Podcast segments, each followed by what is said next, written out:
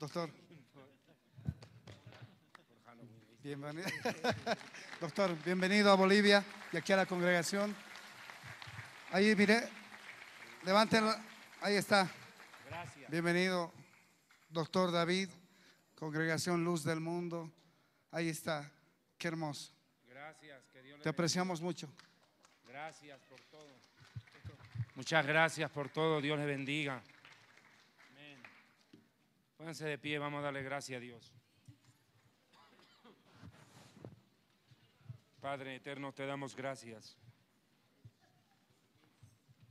en esta tarde por tu amor y tu generosidad, Señor Dios Todopoderoso. En nombre de Yeshua venimos ante tu presencia, Señor. Te honramos, te glorificamos y bendecimos. Digno eres tú de recibir toda gloria, honra y honor. Este momento en el nombre de Yeshua tomamos autoridad contra todo demonio, contra todo principado, hueste o potestad, gobernador de las tinieblas, legión, espíritu inmundo, ángel caído. Todo espíritu de Satanás que se ha desatado en este Halloween. Todo espíritu de muerte. Todo espíritu de adoración a Lucifer y a sus demonios. Lo atamos y lo reprendemos en el nombre de Jesús. Atamos y reprendemos toda obra de Satanás. Atamos y desbaratamos todo plan del diablo contra esta iglesia, contra esta congregación, contra nuestras vidas. Atamos y reprendemos todo poder de las tinieblas. Y pedimos, Señor, de que tu palabra y tu Espíritu Santo obren en este día en medio de tu pueblo a través aún de la internet y que este mensaje llegue a miles de personas. En el nombre de Yeshua, el Mesías, damos gracias. Amén y amén. Queridos hermanos, hermanas y suegras, Dios les bendiga. De verdad, un gusto para mí poder estar con ustedes nuevamente aquí en Bolivia, en mi ciudad, La Paz, después de, como lo decía el querubín, muchos, muchos problemas y contratiempos. Realmente para mí no ha sido fácil venir a Bolivia y afrontar el venir acá y no encontrar a mi mamá, ha sido bien duro. Pero estoy consciente que ella está con el Señor. Eso es lo importante y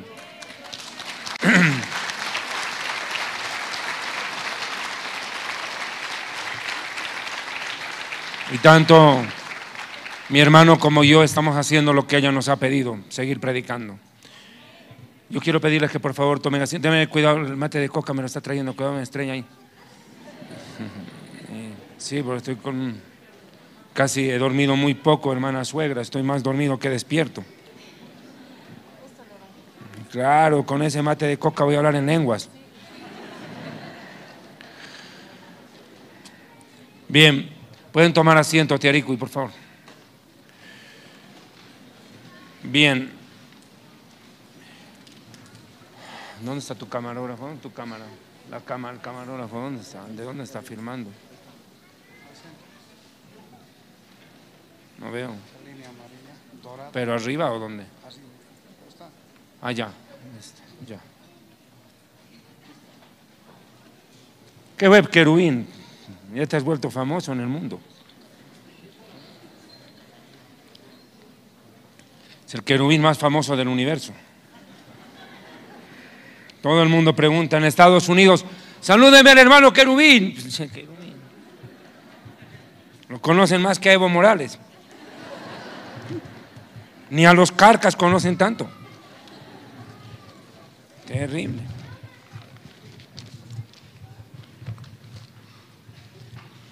Hermano querubín, nadie sabe que se llama Raimundo, pero querubín todos. Bien.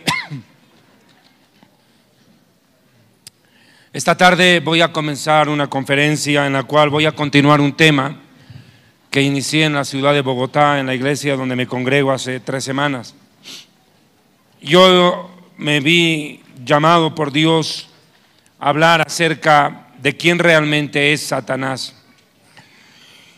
Y este tema quedó inconcluso, lamentablemente el tiempo no me alcanzó para disertarlo todo, pero a la vez me ha dado la posibilidad de ampliar un poco más el tema. Habíamos visto que Satanás es mentiroso, es ladrón, es homicida, es cruel, feroz, malvado, malicioso y astuto. En esa primera prédica vimos también que todo lo que hace Satanás cuenta bajo la supervisión de Dios. Él no puede hacer lo que le da la gana. Él no es otro Dios soberano e independiente que hace lo que quiere. No, todo lo que hace Satanás pasa pasa por el permiso y la supervisión de Dios. Él tienta a los creyentes impulsándolos a la desobediencia, ofreciéndoles placer o beneficios. Ataca y contiende contra los siervos de Dios. No tenemos lucha contra carne y sangre, sino contra principados. Difama a los siervos de Dios y los persigue a muerte. Desata enfermedades como la que le provocó a Job acusa a los santos, luego de empujarlos a pecar, luego va y los acusa. Es bien sapo. Acusa delante de Dios, a los siervos de Dios. Pero ahora de aquí en adelante voy a entrar a lo que me toca. Estorba la predicación del Evangelio. Primera Tesalonicenses capítulo 2, versículo 18. Primera Tesalonicenses sangre del Mesías tiene poder. Primera Tesalonicenses 2, versículo 18. Por lo cual quisimos ir a ustedes, yo Pablo, ciertamente una y otra vez, pero Satanás, ¿qué hizo? Fuerte. Nos perjudicó, nos estorbó. Es lo que me pasó a mí el otro día en el aeropuerto en Bogotá. ¿De qué nos inventaron y no me dejaron tomar el avión? Era una situación ya incomprensible. Y uno ve cómo el diablo pone tropiezo. Trata de impedir que uno predique, que uno lleve la palabra. Pone obstáculos en el camino. El diablo es experto en hacer otra cosa. Mateo 13:38. Yo lo dije claramente, esta prédica la estoy haciendo básicamente porque yo durante muchos años, lo dije y lo repito, cometí un error muy grande en mi vida y en el ministerio que me costó demasiados contratiempos, absurdamente. Me los hubiera evitado. El haber escuchado el consejo de un buen amigo que tal vez con su mejor intención me dijo, ¿por qué te tienes que preocupar del diablo? Preocúpate de Dios. ¿Para qué le das bola al diablo? No le hagas caso. Vos dedicate a hacer las cosas de Dios, busca a Dios y no te preocupes del diablo. Pero eso no anula a Satanás. Jesús estaba en un ayuno de 40 días y en pleno ayuno fue y provocó y tentó. El diablo no respetó al Hijo de Dios en pleno ayuno, no nos va a respetar a nosotros. Jesús estaba buscando a Dios 40 días y 40 noches en ayuno y el diablo fue y lo tentó tres veces o no. Fue a provocar. Y por haber creído ese mal consejo, es que el diablo tomó ventaja en muchas áreas de mi vida y en el ministerio, creando contratiempos, levantando gente perversa a hacer daño a la vida y el ministerio. ¿Por qué? Porque uno se subestimaba. Pensaba que el diablo es un pobre tonto, un cero a la izquierda. Y déjeme decirle, lo repito, lo he dicho en esa prédica y, no me canso de sostener esta verdad. Al diablo no hay que endiosarlo. Lo contrario de, de, grande es chico. Lo contrario de gordo es flaco. Lo contrario de Dios no es diablo, porque el diablo no es otro Dios. Pero el diablo tampoco se lo puede menospreciar. Al diablo no se lo puede subestimar. A Satanás no se lo puede tener en menos. Él tiene atribuciones y tiene poder. Y cobra autoridad cuando el hombre peca y le da áreas. Escúcheme bien, el diablo no está jugando a ser diablo. Él roba, mata, destruye, asesina sin piedad. Mire el mundo y busca adoración. No está viendo ahorita Halloween, la gente loca en las calles. Hombres, viejos, jóvenes y niños disfrazados adorando a Satanás. El diablo no es chiste. El diablo es capaz de llevarse a millones de personas todos los días al infierno, a condenación, porque él engaña al mundo entero, dice Apocalipsis, engaña al mundo entero. Y la consecuencia del engaño, ¿cuál es? La condenación por no haber creído la verdad. El diablo ciega el entendimiento de los incrédulos para que no le resplandezca el Evangelio. Usted está predicando y el diablo se opone. Yo conté una experiencia, y lo repito, que me pasó en Sucre y no en el manicomio. Cuando uno habla de Sucre tiene que aclarar. A veces uno piensa que va a la universidad, otros van al loquero, o no, que sucrense eres, ¿qué culpa tengo? panza. Entonces, ¿qué ha pasado? Un día yo estaba, yo tenía la costumbre de predicar a los testigos de Jehová. Siempre bajaban por la avenida Niceto Arce, por todas las calles de Sucre salían a predicar los testiguines. Y un día dejaron de venir, desaparecieron. Y era que ya habían tenido fichada mi casa. Decían, ahí no hay que ir a predicar ese. Después nos los devuelve todos enredados a los testiguines. Ya no venían a la casa. Entonces yo me dediqué a la cacería de testigos. Y bueno, yo que iba, me iba a a la plazuela Cochabamba. Ahí me iba a la plazuela Cochabamba, me iba al Parque Simón Bolívar, o hay veces hasta me iba hasta la Recoleta. Los que conocen Sucre. O me iba a la plaza principal. Y esperaba que pasen los testiguines. Y llegaban los testigos de Jehová. Aparecían por ahí. Y empezaba yo a predicarles. O sea, me sentaba y esperaba que se me acerquen. Yo los escuchaba y los dejaba cacarear. Cacareaban. Así también yo pedía pollo en Estados Unidos. Como no sé pedir pollo, no sé inglés, ¿cómo pedir pues, tío? No hacía que hacer. Hincha de River Plate. Gallina. Entonces, ¿qué pasó? Mire, fíjese. Un día de esos, dos testigos de Jehová vinieron y se acercaron donde yo estaba y me empezaron a tratar de predicar. Y empezamos a conversar, a conversar y conversar. Y en un momento dado, cuando yo empecé ya a predicarles, ya a decirles que ellos estaban equivocados, me pasó una experiencia que yo nunca olvidaré. Detrás de ellos se me apareció un ser negro, inmenso como un árbol, gigantesco con brazos por todo lado como tentáculos, parecía una araña, un pulpo. Y ¡pum! tomó el cuerpo del que estaba aquí y el cuerpo de otro. Y, uno, y dos testigos más que estaban por allá vinieron y yo veía cómo los agarraba. Y ellos se movían como títeres. Y ahí pude entender lo que la Biblia dice, que nuestra lucha no es contra personas, es contra el titiritero, no contra el títere, títere. Esa experiencia a mí me marcó porque yo nunca había visto un demonio con mis ojos, nunca lo había visto. Un ser espantoso, repulsivo, horrible, pero que él controlaba a ellos. Me imagino que les daba las palabras que tenían que hablar como dice la palabra en primera de Timoteo, vamos a verlo más adelante, se apartan de la verdad escuchando a doctrinas de demonios y espíritus de engaño, o sea que ellos escuchan y los otros les están hablando. ¿Me está entendiendo? Así como el Espíritu Santo te está dando palabra para transmitir, el diablo les da palabra a ellos para hablar. ¿Me entiende, Kichumanachu? Ya, si no entienden, grave. O están endemoniados o son burritos. No hay más opción. En ninguna de los dos, de que está muy fácil la cosa. Miren, ese es el problema. Nosotros a veces pensamos que es con la gente con la cual estamos contendiendo y es contra el mismo diablo.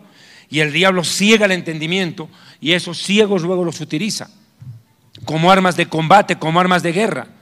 Ve usted, estorba la predicación del Evangelio. Quisiera que fuimos a Mateo 13, ¿no ve? Pero deje un ratito marcado ahí, deje marcado eso y vaya a segunda de Corintios 4, me salté un versículo que no puedo dejar de lado. Segunda de Corintios capítulo 4 para reforzar lo que estoy diciendo, hermanas suegras paseñas. Segunda de Corintios capítulo 4, para que no saben qué significa la palabra paseña, no es cerveza solamente. Eh. Paseño o paseña somos la gente que nacemos en La Paz. Dice, Segunda de Corintios 4, verso 3. Pero si nuestro evangelio aún está oculto, encubierto, entre los que se pierden está encubierto, en los cuales, o sea, entre los que se pierden, el Dios de este mundo, de este cosmos, cegó el entendimiento de los incrédulos. No le ciega los ojos, le ciega la razón. ¿Sabe lo que es eso? No le ciega el entendimiento, no le ciega los ojos, le ciega la razón. La capacidad de comprender el mundo espiritual. Para que no le resplandezca, ¿qué cosa? La luz del Evangelio de la gloria de Cristo, el cual es la imagen de Dios. ¿Usted alguna vez se ha imaginado lo que pasaría si usted ve a un no vidente de los muchos que hay en nuestras calles, hasta pidiendo limosna con gafas oscuras? Usted le quita las gafas y le apunta con una linterna a los ojos, ¿qué va a pasar? Pues nada, porque no puede ver. Es lo mismo que pasa aquí. El Evangelio es luz y no les entra, no les puede entrar porque son ciegos. Y así lo hemos sido cada uno de nosotros. ¿Me está escuchando? Así lo hemos sido. Así como Jesús sanó de una ceguera física a Bartimeo, a nosotros nos sana de una ceguera espiritual cuando escuchamos su palabra y la creemos. El milagro en una campaña no es que un cieguito reciba la vista, un cieguito físico, sino que un ciego espiritual, espiritual abra los ojos al Evangelio. ¿Cuántos alaban a Dios? Ese es el propósito. Abre los ojos. El Dios de este mundo ciega el entendimiento, impide que la luz entre. Impide. No les deja. Y vea 1 de Timoteo 4.1 lo que les dije. Como obra Satanás en esto. 1 de Timoteo 4, verso 1. Pero el Espíritu Santo advierte claramente que en los últimos tiempos algunos se apartarán de la fe haciendo dos cosas. Escuchando a espíritus engañadores y a doctrinas de demonios. Fíjese usted, es contundente.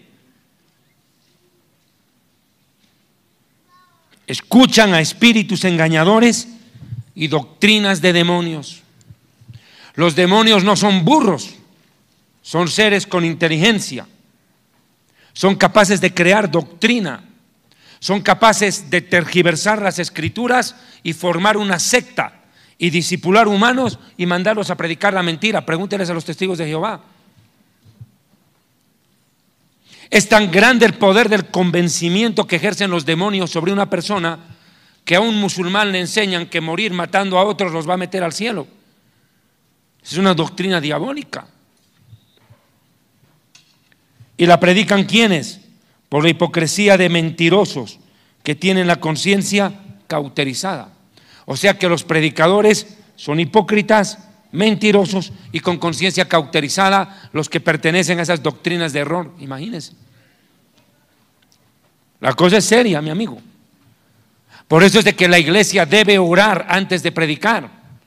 La iglesia y la persona que quiere transmitir el Evangelio debe orar antes de predicar y ayunar y clamar o pedir ayuda. Yo le dije al querubín el otro día cuando iba a venir yo a La Paz, le dije, por favor, diles a los hermanos y hermanas que oren y ayunen Hermano, porque mí, y el diablo, mire cómo se levantó.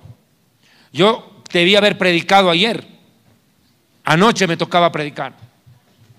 De hecho, yo llegué hoy día a 5 de la mañana y a las 11 ya estaba predicando donde mi hermano y ahorita estoy predicando aquí. Pero el diablo estorbó. Quiso poner tropiezo. Pero igual, con más ganas le vamos a, le vamos a partir la jeta. Fíjese, ahora Mateo capítulo 13, verso 38. ¿Qué es lo que hace el diablo dentro de las iglesias? Mire lo que es capaz de hacer.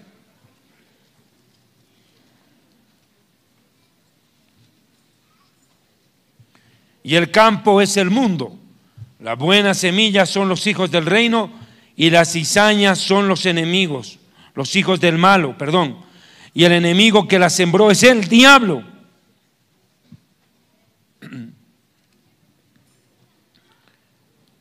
Fíjese usted, el diablo mete dentro de la iglesia a sus hijos. Escúcheme bien lo que le digo. Dentro de la iglesia hay gente, hermano, que son verdaderos hijos del diablo. Gente perversa. Y los escuchas, los ves. Y si el Espíritu Santo no te da discernimiento, puedes verte envuelto en problemas serios con supuestos hermanos que, como dice aquí la Escritura, fueron metidos por Satanás dentro del pueblo de Dios. Escúcheme bien lo que le estoy advirtiendo. El diablo inyecta veneno a la iglesia, metiendo a gente con mentalidad diabólica. Predicadores que hoy en día están defendiendo y predicando a favor de las iglesias inclusivas, las iglesias para homosexuales, la ordenación de predicadores homosexuales y lesbianas. ¿Quién cree que hace eso? Cizaña pura. Hijos del diablo. ¿Qué les espera a estos? Verso 41. Enviará el Hijo del Hombre a sus ángeles y recogerán de su reino a todos los que sirven para dos cosas, de tropiezo y hacen maldad. Y hacen, ¿qué cosa? Y los echarán en el horno del fuego y ahí será llanto y crujir de dientes. ¿Qué es lo que causan los cizañeros en la iglesia? ¿Qué es lo que causan los hijos del diablo dentro de la iglesia? Tropiezo. ¿Sabe cuál es la palabra en el idioma? Escándalo. Escándalo, dice. A los que causen escándalo, a los que causan problema dentro de la iglesia, a los que ponen a enfrentar entre hermanos, a los que usen un grupo de hermanos contra el pastor para darle golpe de estado. Esos son cizañosos son auténticos hijos del diablo que ponen tropiezos a la obra de Dios, estorbos, escándalos. Y esta gente en la iglesia en algún momento va a ser recogida, pero lanzada para el lago de fuego con su padre el diablo. La Biblia lo dice claramente. ¿Qué es lo que también hace el diablo? A Satanás se lo llama el príncipe de este mundo. Vea Lucas 4, versos 5 y 6. Lucas 4, 5 y 6.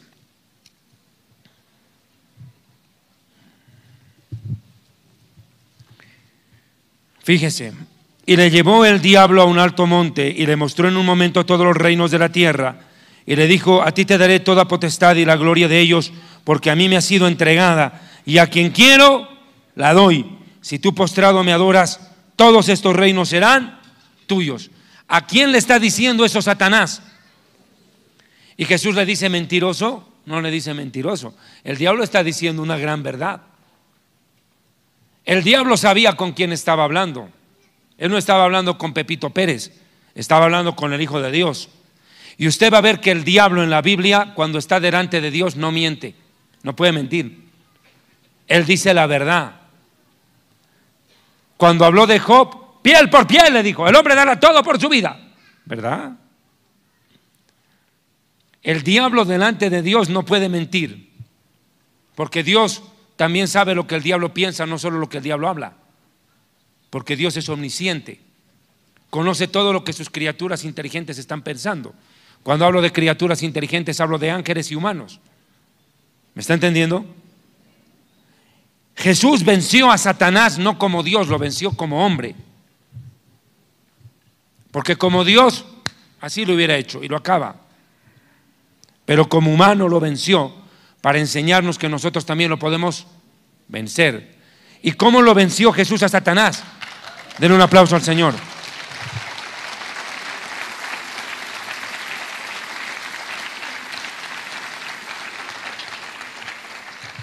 ¿Y cómo Jesús lo venció al diablo? Gritando como algunas suegras locas en las iglesias, ¡Fuera Satanás!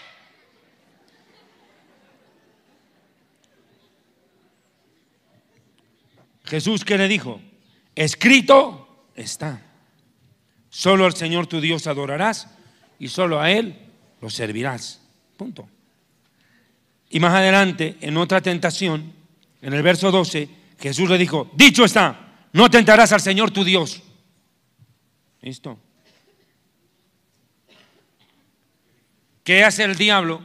Descontextualiza las escrituras para llevarte al error.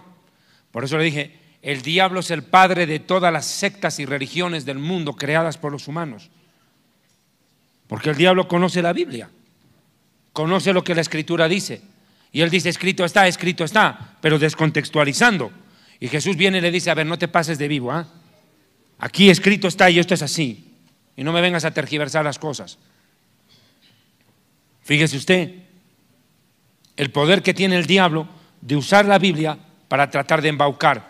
Quiso embaucar al Hijo de Dios, pero a mucha gente sí la embauca. Fíjese, el diablo dijo una verdad cuando dijo en el versículo 6, toda autoridad me ha sido dada y a quien quiero la doy. La pregunta es, ¿quién le entregó autoridad al diablo sobre las naciones del mundo y los reinos? ¿Quién le dio? Adán y Eva cuando pecaron. Cuando pega, pecan ellos, le transfieren el mundo. Acuérdese que Dios le dijo a Adán y a Eva, les dijo, aquí tienen el mundo, sométanlo, sojúzguenlo, gobiernenlo, enseñoréense, se los entrego. Y cuando pecaron, pum, se la pasaron al diablo la pelota. Y a partir de ese momento el diablo es el príncipe de este mundo. La Biblia lo llama así muchas veces. Juan capítulo 12, versículo 31. Juan capítulo 12, versículo 31. Ahora es el juicio de este mundo. Ahora el príncipe de este mundo será echado fuera. príncipe de este mundo lo llama en la escritura él. Y si usted quiere ver Juan 14, 30, también lo llama así. En Juan 14, versículo 30, ya no hablaré mucho con ustedes, porque viene el príncipe de este mundo y él nada tiene en mí. Escúcheme. Él no tiene parte conmigo, no tiene parte con lo que yo hago. Ahora la pregunta que nos hacemos nosotros es, ¿qué parte tiene Satanás con nosotros? Escúcheme bien la pregunta. Escúchame bien la pregunta que te estoy haciendo. Jesús dice, el diablo no tiene parte conmigo. La pregunta es, ¿será que nosotros tenemos la libertad de decir eso? Hay gente que sí le ha dado parte al diablo dentro de su vida, mi amigo. Escuche bien lo que le digo. Un ejemplo. Si usted es un adúltero, usted sí tiene parte con Satanás y Satanás tiene parte con usted. Escúcheme bien lo que le estoy diciendo. Si usted está llevando una vida de pecado, escuche, usted sí le dio parte al diablo en su vida.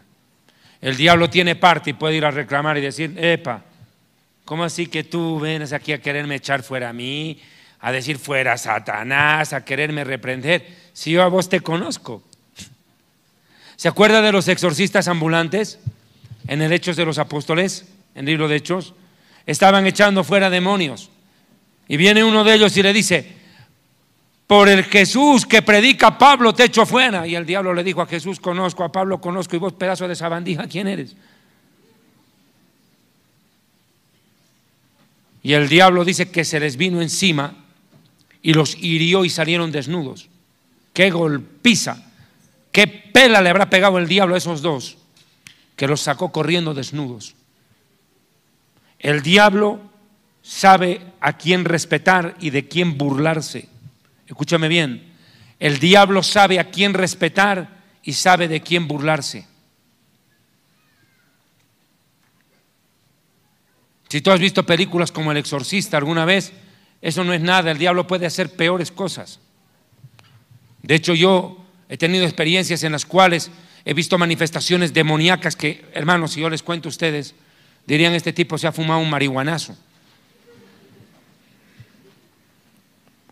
Pero quienes hemos alguna vez ministrado la vida de personas oprimidas por el diablo, personas que practicaron magia, brujería, ouija o cualquier de esas tonterías, sabemos perfectamente que el diablo tiene dominio y control sobre esas personas. Las lleva a periodos de depresión y de suicidio en muchos casos. Hermano, el diablo viene a matar y destruir sin compasión. pero es porque el hombre le da parte en su vida.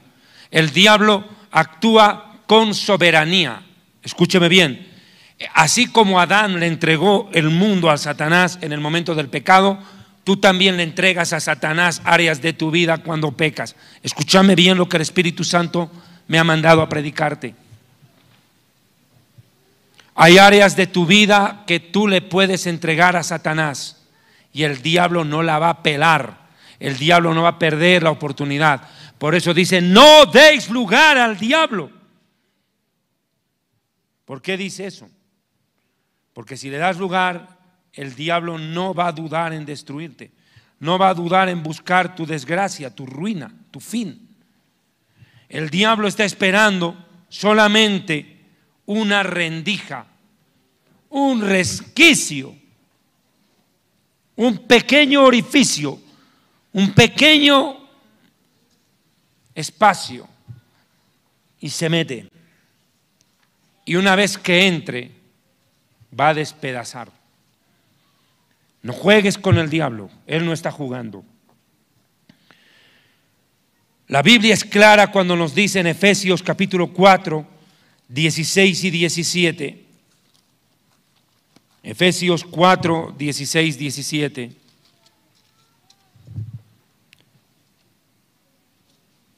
Estoy bien, a ver, permítame un momentito, voy a verificar. Creo que yo me equivoqué de cita. Mm.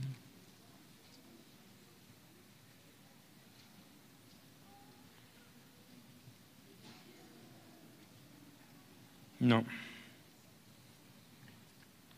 Permíteme un segundo.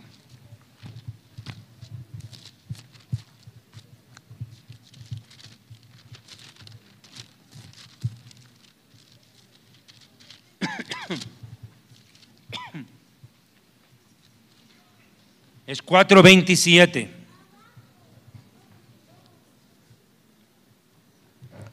Desde el 26, voy a corregir esto.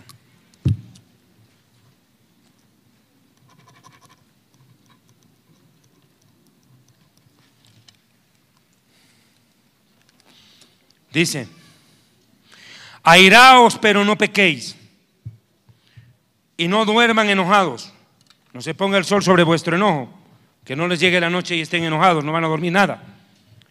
Ni deis lugar al diablo. ¿Qué dice? Ni deis lugar al diablo. No le des oportunidad. El diablo nos tienta porque sabe que somos débiles, somos humanos, somos carne. Ahora quiero que escuche lo que le voy a decir y grave, anótese. Ser tentado no es pecado. Nunca se olvide eso. Ser tentado no es un pecado. Pecado es aceptar la tentación. Ser tentado no es un pecado. El diablo está tentando a todo el mundo. Y el diablo no te va a ofrecer cualquier cosa, pues no te va a ofrecer la chimoltrufia.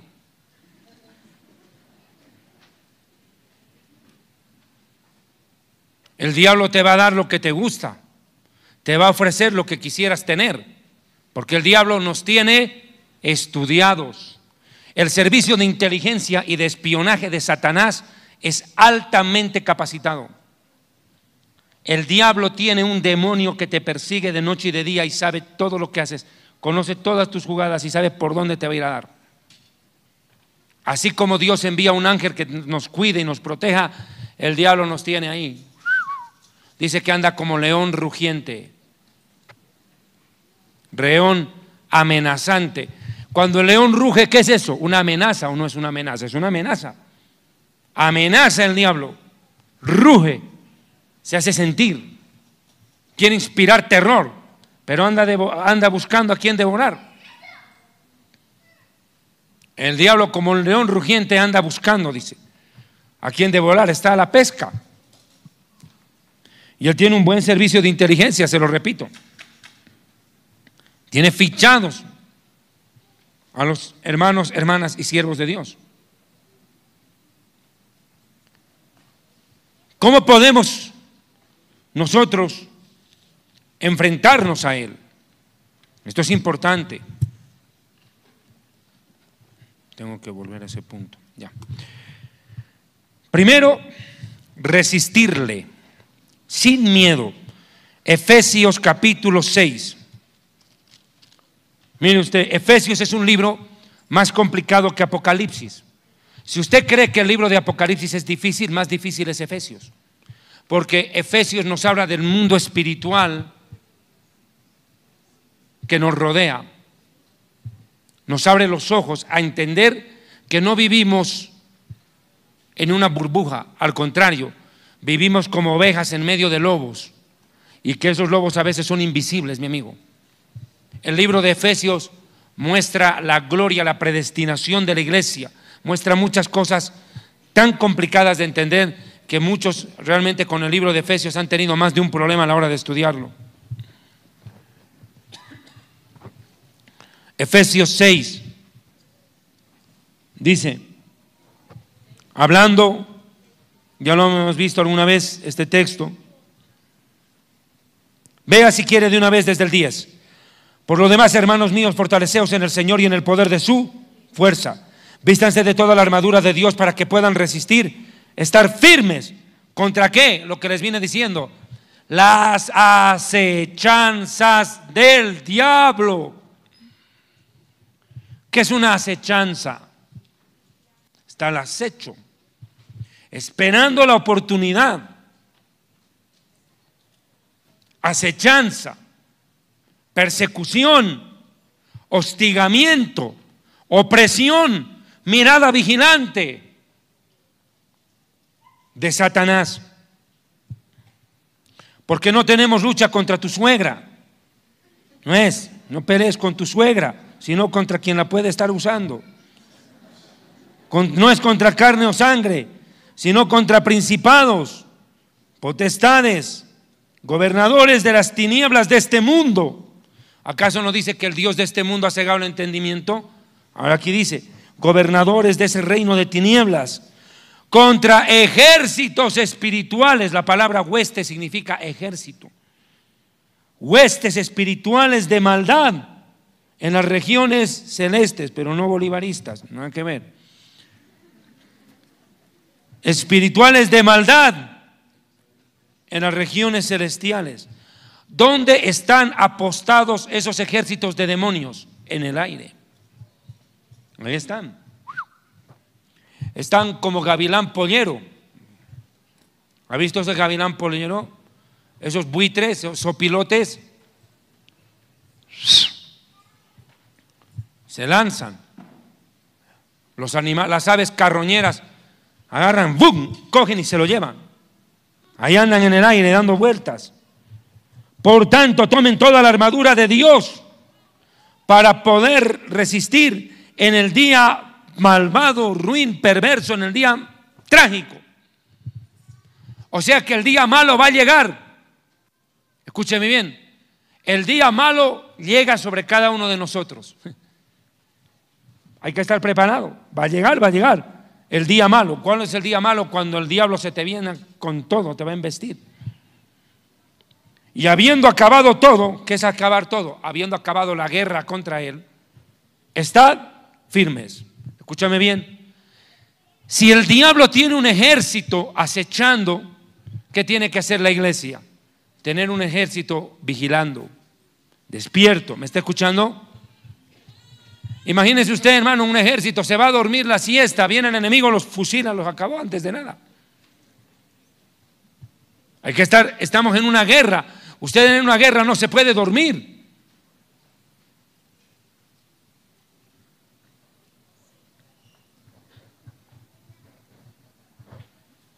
Y dice, versículo 16, sobre todo tomen el escudo de la fe para que puedan apagar los dardos del maligno, del diablo. El diablo lanza dardos, ¡fum! ¡fum! Dispara, dispara mentiras, difamaciones, enfermedades, odio contra ti, despierta en la gente que te ataca, pasan cosas fuertes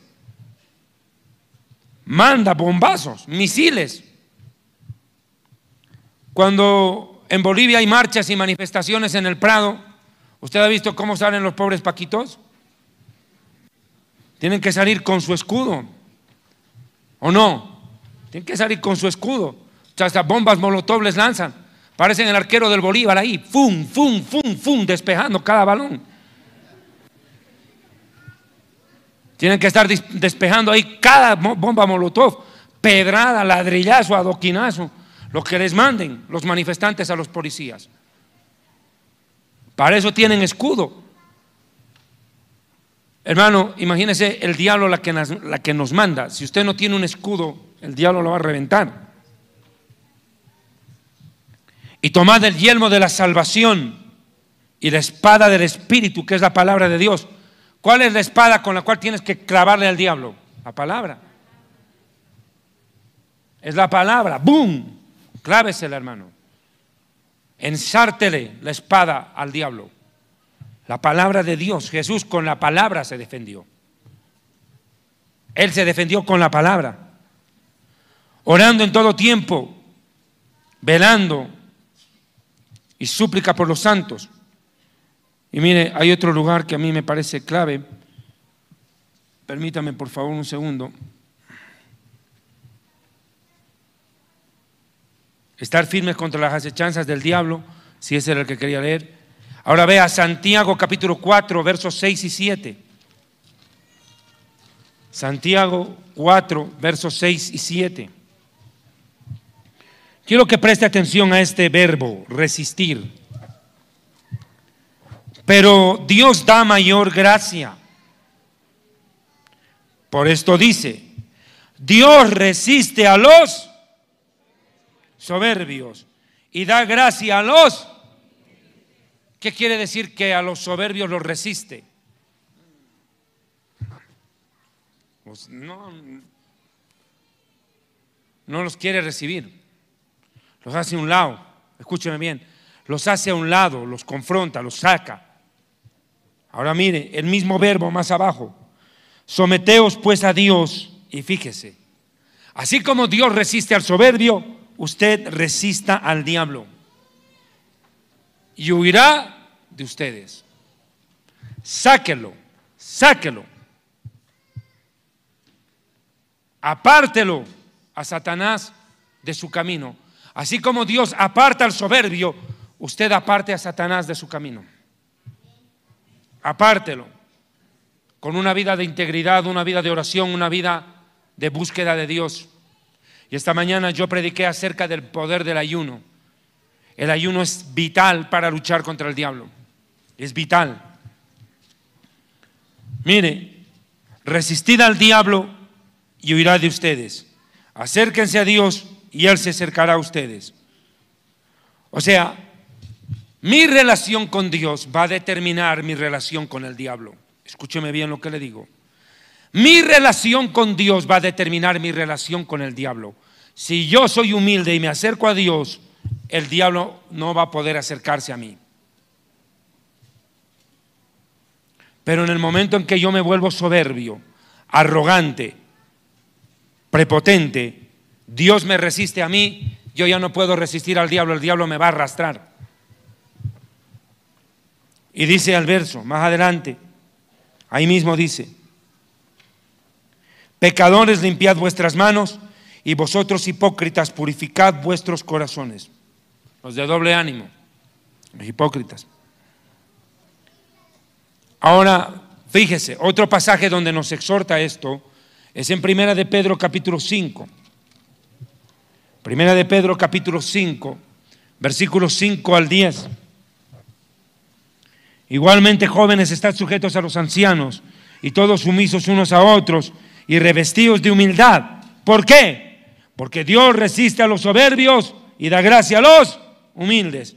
Humillados bajo la poderosa mano de Dios para que los exalte cuando fuere tiempo, echando toda ansiedad en Él, porque Él tiene atención de ustedes, cuidado de ustedes. Sed sobrios y velad, estén atentos, no se duerman, camarón que se duerme, se nos lleva la corriente. ¿Por qué? Porque vuestro adversario, el diablo, como león rugiente, anda alrededor buscando a quien devorar. ¿Y qué hacer con el diablo?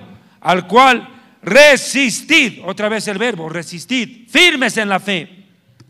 ¿Y de dónde viene la fe? De oír la palabra de Dios. Por favor, luego conversan. La fe viene por el oír y el oír por la palabra de Dios. Sabiendo que los mismos padecimientos se van cumpliendo en vuestros hermanos en todo el mundo. ¿Se dan cuenta? La única forma de que el diablo no quiera meterse conmigo es que me vea bien pegado de Dios. El diablo puede rugir como león, pero otra cosa es que me trague, pues.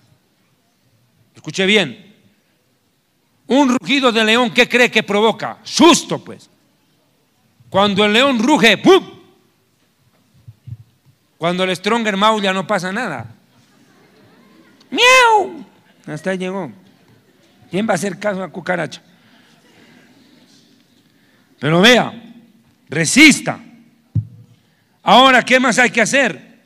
Orar y ayunar para ser librados de él. Mateo 6:13. Mateo 6, verso 13.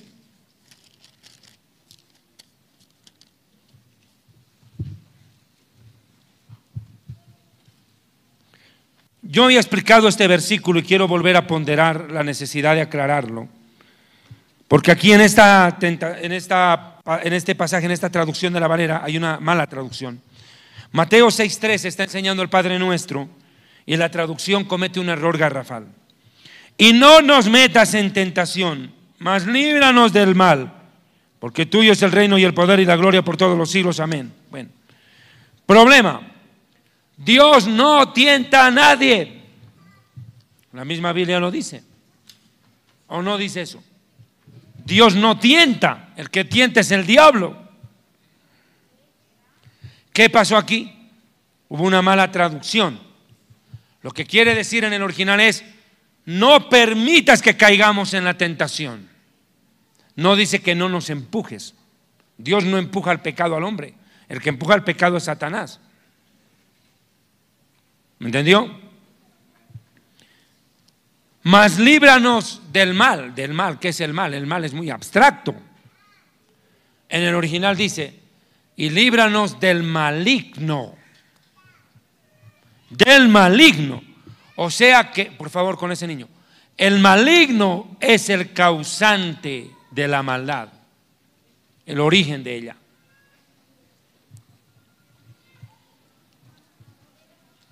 Ahora, quiero ver algunos puntos que cabe resaltar. Primera de Juan capítulo 5, 18, 19. Primera de Juan 5, 18, 19.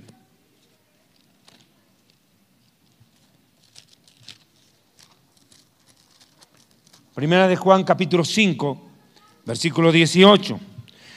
Sabemos que todo aquel que ha nacido de Dios no vive en pecado, no practica el pecado. Ahora aquí quiero ser en esto claro.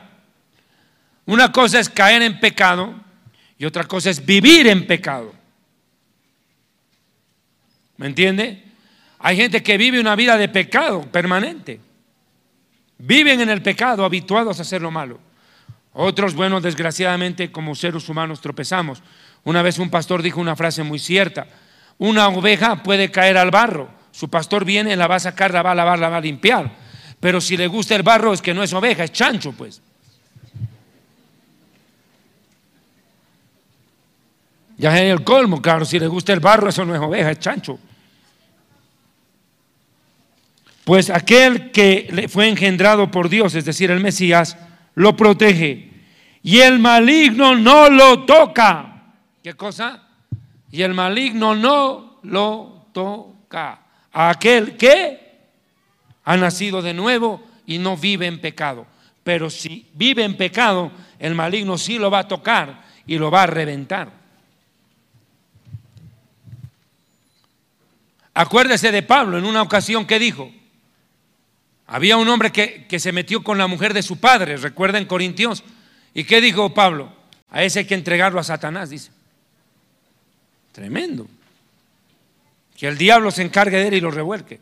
¿Cómo va a ser eso? Ahora mire, sabemos que somos de Dios y el mundo entero está bajo él maligno. ¿Y qué dijo Satanás cuando tentó a Jesús? Si tú me adoras, todo el mundo te lo doy, porque todo está bajo mis pies. Está ratificando eso. Por eso dije, el diablo cuando está delante del Mesías o delante de Dios no puede mentir. No puede mentir. Ahora, fíjese otro dato que es clave.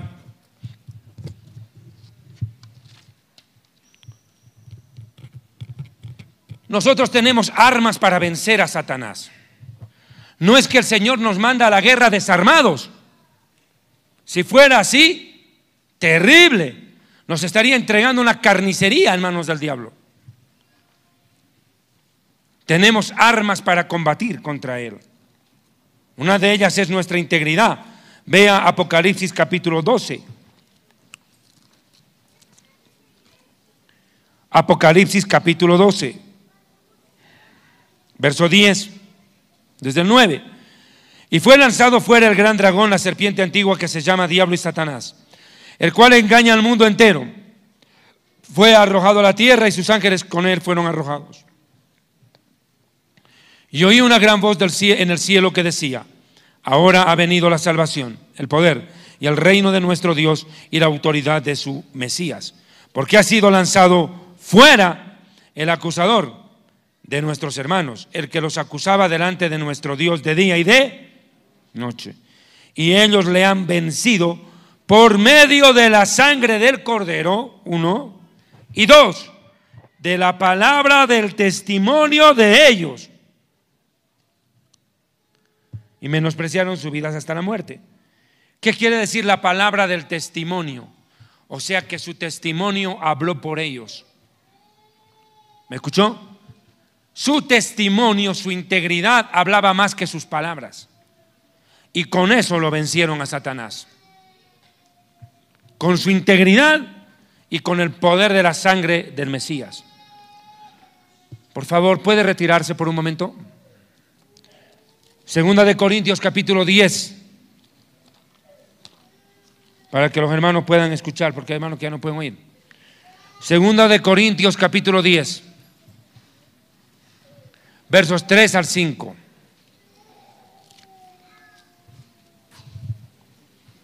No, no he terminado.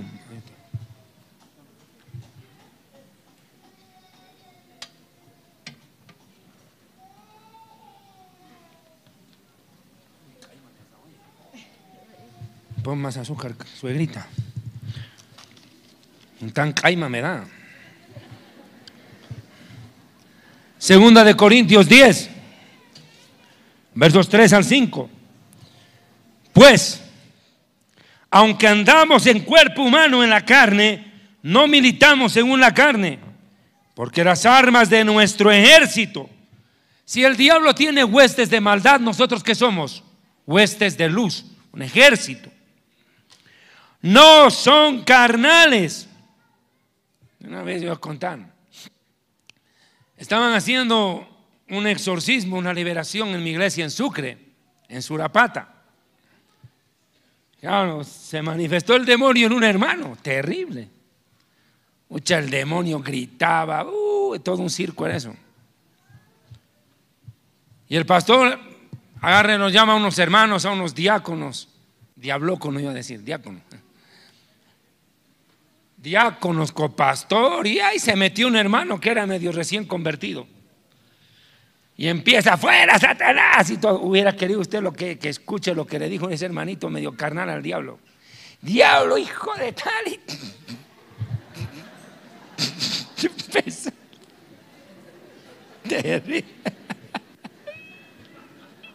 Eso fue tremendo. El pastor todo serio echando fuera al demonio y se mete a orar el hermano y lo empezó a insultar al diablo, le dijo de todo. Yo creo que el mismo diablo dijo, ¿qué le pasó a este? Se pasó de la raya. ¿Qué, le está pasando a este borracho? Ay, Dios mío. Cuando termina el hermano, el pastor agarró le dijo, usted va a ser el siguiente en pasar a liberación. Le dijo.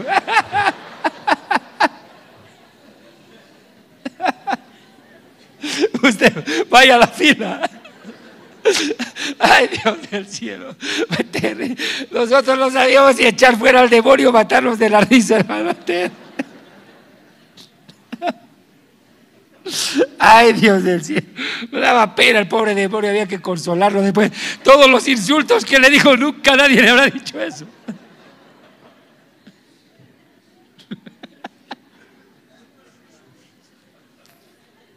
Pobre, de, ese demonio debí bajar al infierno. Lo primero que le debí decir al diablo es, me insultaron, me dijeron de todo. Yo no sabía que tenía mamá.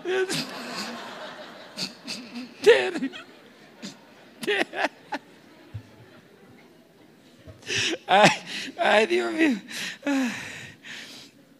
No falta el carnal. Por, eso dice, no, pero por eso dice aquí que nuestras armas no son así para combatir contra el diablo. Nuestras armas dice que son, ¿dónde está el verso? 3 al 5. Las armas de nuestra milicia no son carnales, sino poderosas en Dios para destruir, ¿qué cosa? Fortalezas que el diablo crea, trincheras donde está metido él y arrasar con todo lo que él haya hecho. Para la destrucción de fortalezas, derribando argumentos, argumentos hasta diabólicos, y toda altivez que se levanta en contra del conocimiento de Dios, llevando cautivo todo pensamiento a la obediencia a, al Mesías. Todo pensamiento, proyecto, sueño, todo anhelo que tú tengas tiene que ser sometido a Dios. Pero aquí está claro, dice claramente, ¿cierto? Que nuestras armas no son carnales, sino poderosas en Dios para destruir fortalezas. Otro pasaje que me cabe claro es Isaías capítulo 54. Isaías capítulo 54.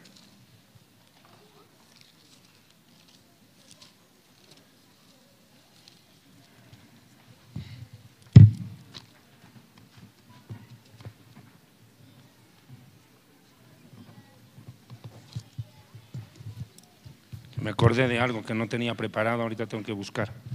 Ya. Mire Isaías capítulo 54, versículo 14. Estoy mal.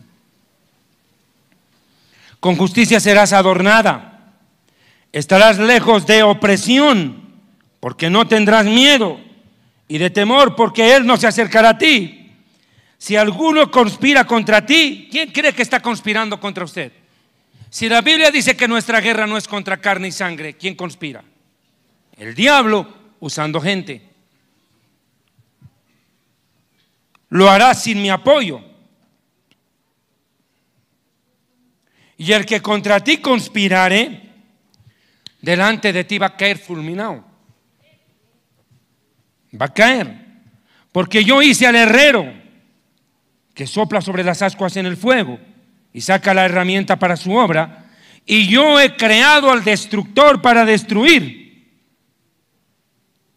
Por tanto, dice, yo te garantizo que ningún arma forjada por el diablo contra ti prosperará, a menos que lleves pecado, una vida de pecado. Ahí sí va a prosperar todo lo que el diablo contra vos. Y condenarás toda lengua que se levante contra ti en juicio.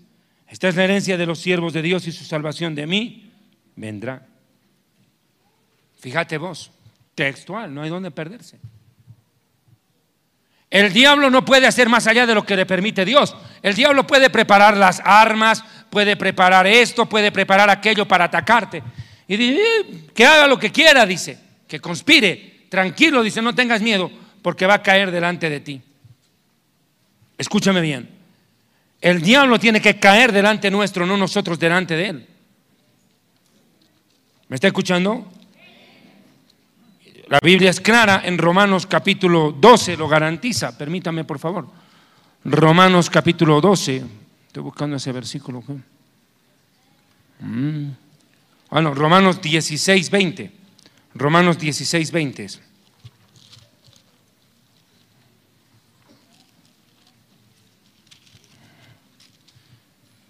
¿Escuchó? Y el Dios de paz aplastará en breve a Satanás bajo vuestros pies. ¿Está claro? Ningún arma contra ti forjada prosperará. El que conspire delante de ti caerá. No va a poder. Cuando nosotros llevamos una vida recta ante Dios, temerosa de Dios con nuestros errores, luchamos, somos tentados, pasamos ya el problema, ya lo que quiera pero llevamos una vida con temor de Dios, no es que el diablo no va a atacar, va a atacar, él va a seguir haciendo su trabajo. No es que el diablo va a decir, no, esa persona es muy íntegra, mejor no me meto. Más bien por lo mismo va a buscar tumbar.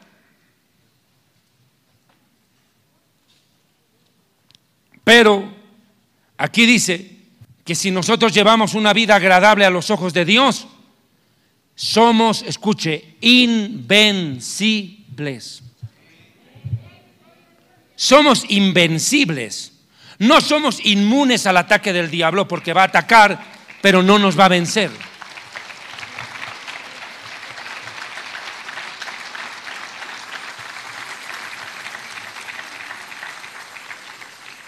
No nos va a vencer. No somos inmunes al ataque, pero sí somos invencibles cuando llevamos una vida que agrada a Dios. Mateo capítulo 10, versículo 1. Mateo 10, verso 1. Levantándose de allí vino a la región de Judea, al otro lado del Jordán, y volvió el pueblo a juntarse a él de nuevo, les enseñaba como solía. Creo que dicen, ah, no, yo estoy en Marcos, disculpe, me equivoqué. Mateo le dije, ayuden suegras, corrijan. Entonces llamando a sus doce discípulos, les dio autoridad sobre los espíritus inmundos. Para que los echaran fuera y para sanar toda enfermedad y dolencia. ¿En qué momento como iglesia hemos perdido autoridad? Esa es la pregunta que nos tiene que hacer pensar un cacho, ¿o no? ¿En qué momento hemos perdido autoridad ante el diablo? Que ahora el diablo se nos ríe en la cara. Se nos mata de risa, nos ve como payasos.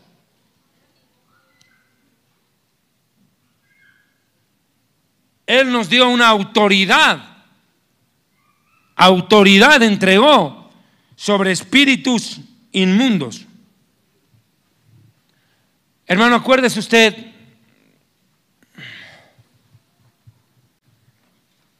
del endemoniado Gadareno. Dice que había una legión de demonios viviendo en él. ¿Cuánto es una legión? Más de cuatro mil demonios. Cuatro mil espíritus metidos en una sola persona.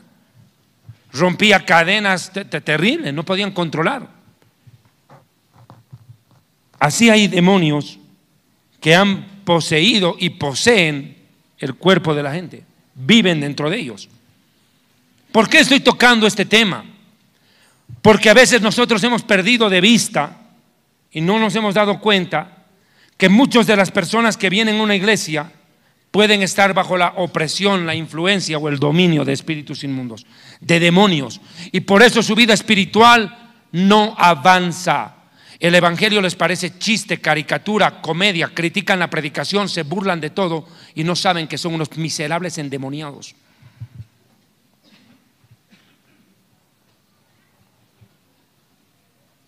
¿Entendió? La gente no se da cuenta. Y hay gente que sí siente opresión espiritual, tienen pesadillas, no pueden dormir, tienen ataques diabólicos terribles y necesitan ayuda. Y esa ayuda no se las va a dar un psiquiatra, no se las va a dar un psicólogo. Esa ayuda se la tiene que dar la iglesia. Porque a la iglesia le fue dada esa autoridad ese tipo de autoridad no se la dieron a un psiquiatra, se la dieron a un siervo de Dios, a una sierva de Dios, a una iglesia consagrada, que entiende que el mundo espiritual es más real que el mundo que vemos. Solo quienes hemos tenido la oportunidad de encontrarnos con personas oprimidas por el diablo y hemos visto a gente sufrir esa opresión, podemos darnos cuenta que el diablo es más real de lo que usted cree, mi amigo. Tanta gente oprimida por el diablo se suicida, brother. Dejan huérfanos, dejan viudas, dejan a su familia destruida, acabada después de suicidarse. Gente que está presa en el vicio, presa en tantas cosas, oprimida por demonios, poseída. Nos dio autoridad sobre los espíritus inmundos. A tal grado llega esto, a tal grado esto llega, hoy día yo lo estaba predicando en la iglesia de mi hermano este tema, que uno tiene que entender el reino espiritual y cómo trabaja Satanás en la vida de la gente. Vea Mateo capítulo 12, verso 22. En Mateo hay muchos pasajes bíblicos donde se habla del trabajo de Satanás. Es muy raro, muy particular en el Evangelio de Mateo. Hay muchas alusiones al trabajo del diablo.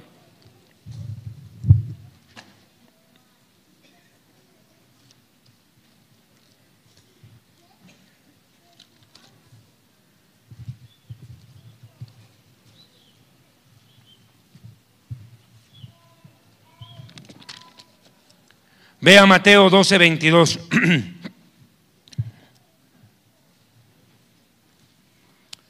Mire, entonces fue traído a él un endemoniado, ciego y mudo, y él le sanó, de tal manera que el ciego y mudo veía y hablaba. Ahí está. Y toda la gente estaba atónita y decía, ¿será este el Mesías, el hijo del rey David? Mas los fariseos al oírlo decían, este no echa demonios sino por el poder del mismo Belzebub, el príncipe de los demonios. Es un brujo. Está haciendo magia. Está haciendo un show. No le crean. Este tipo está más endemoniado que los brujos, le dice. Bien, imagínense la acusación. Artera y malintencionada. Sabiendo Jesús los pensamientos de ellos, les dijo, entiendan todo reino dividido contra sí mismo es asolado. Y toda ciudad o casa o ciudad o país, lo que ha pasado en Bolivia, un país tan dividido, mira lo que le puede pasar. No permanecerá. Y si Satanás echa fuera a Satanás, contra sí mismo está dividido. ¿Cómo pues entonces va a permanecer su reino? No sean pues tontos, les dice. ¿Qué están hablando? Tocpis. ¿Cómo van a decir semejante burrada? Oye, los fariseos se pasaron de giles.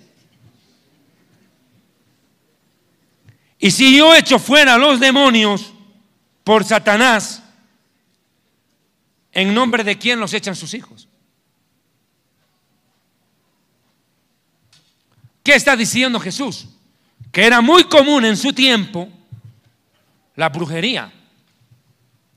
Y era también común hacer exorcismos en esa sociedad.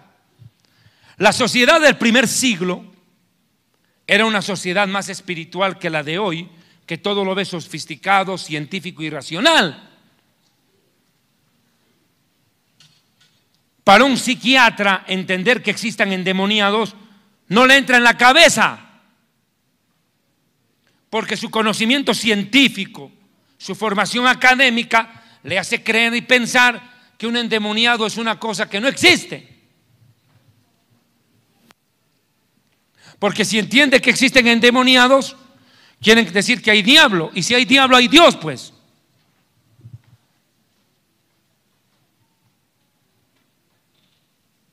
Todo empuja a otra cosa. ¿En nombre de quién entran? Echan fuera demonios sus hijos. Pero mire, el verso 28, pero si yo por el Espíritu de Dios echo fuera a los demonios, ciertamente ha llegado a ustedes el reino de Dios. Y fíjese la pregunta que hace aquí, es, bien fuerte la pregunta en el verso 29 que Jesús hace. ¿Cómo puede alguno entrar en una casa del hombre fuerte, en la casa del hombre fuerte, y saquear sus bienes si primero no le ata? Entonces podrá saquear su casa. Esta parte quiero explicar. Ponga cuidado. Acuérdese de la experiencia que yo tuve en... Aló, aló. Acordate de lo que expliqué hace un momento, de esos testigos de Jehová. Controlados por un ser invisible al ojo humano. Hermano, cuando usted quiere predicar, digamos usted tiene su familia que es católica.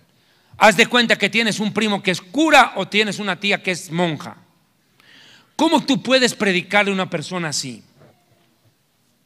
Mira, brother, aquí Jesús está dando la respuesta.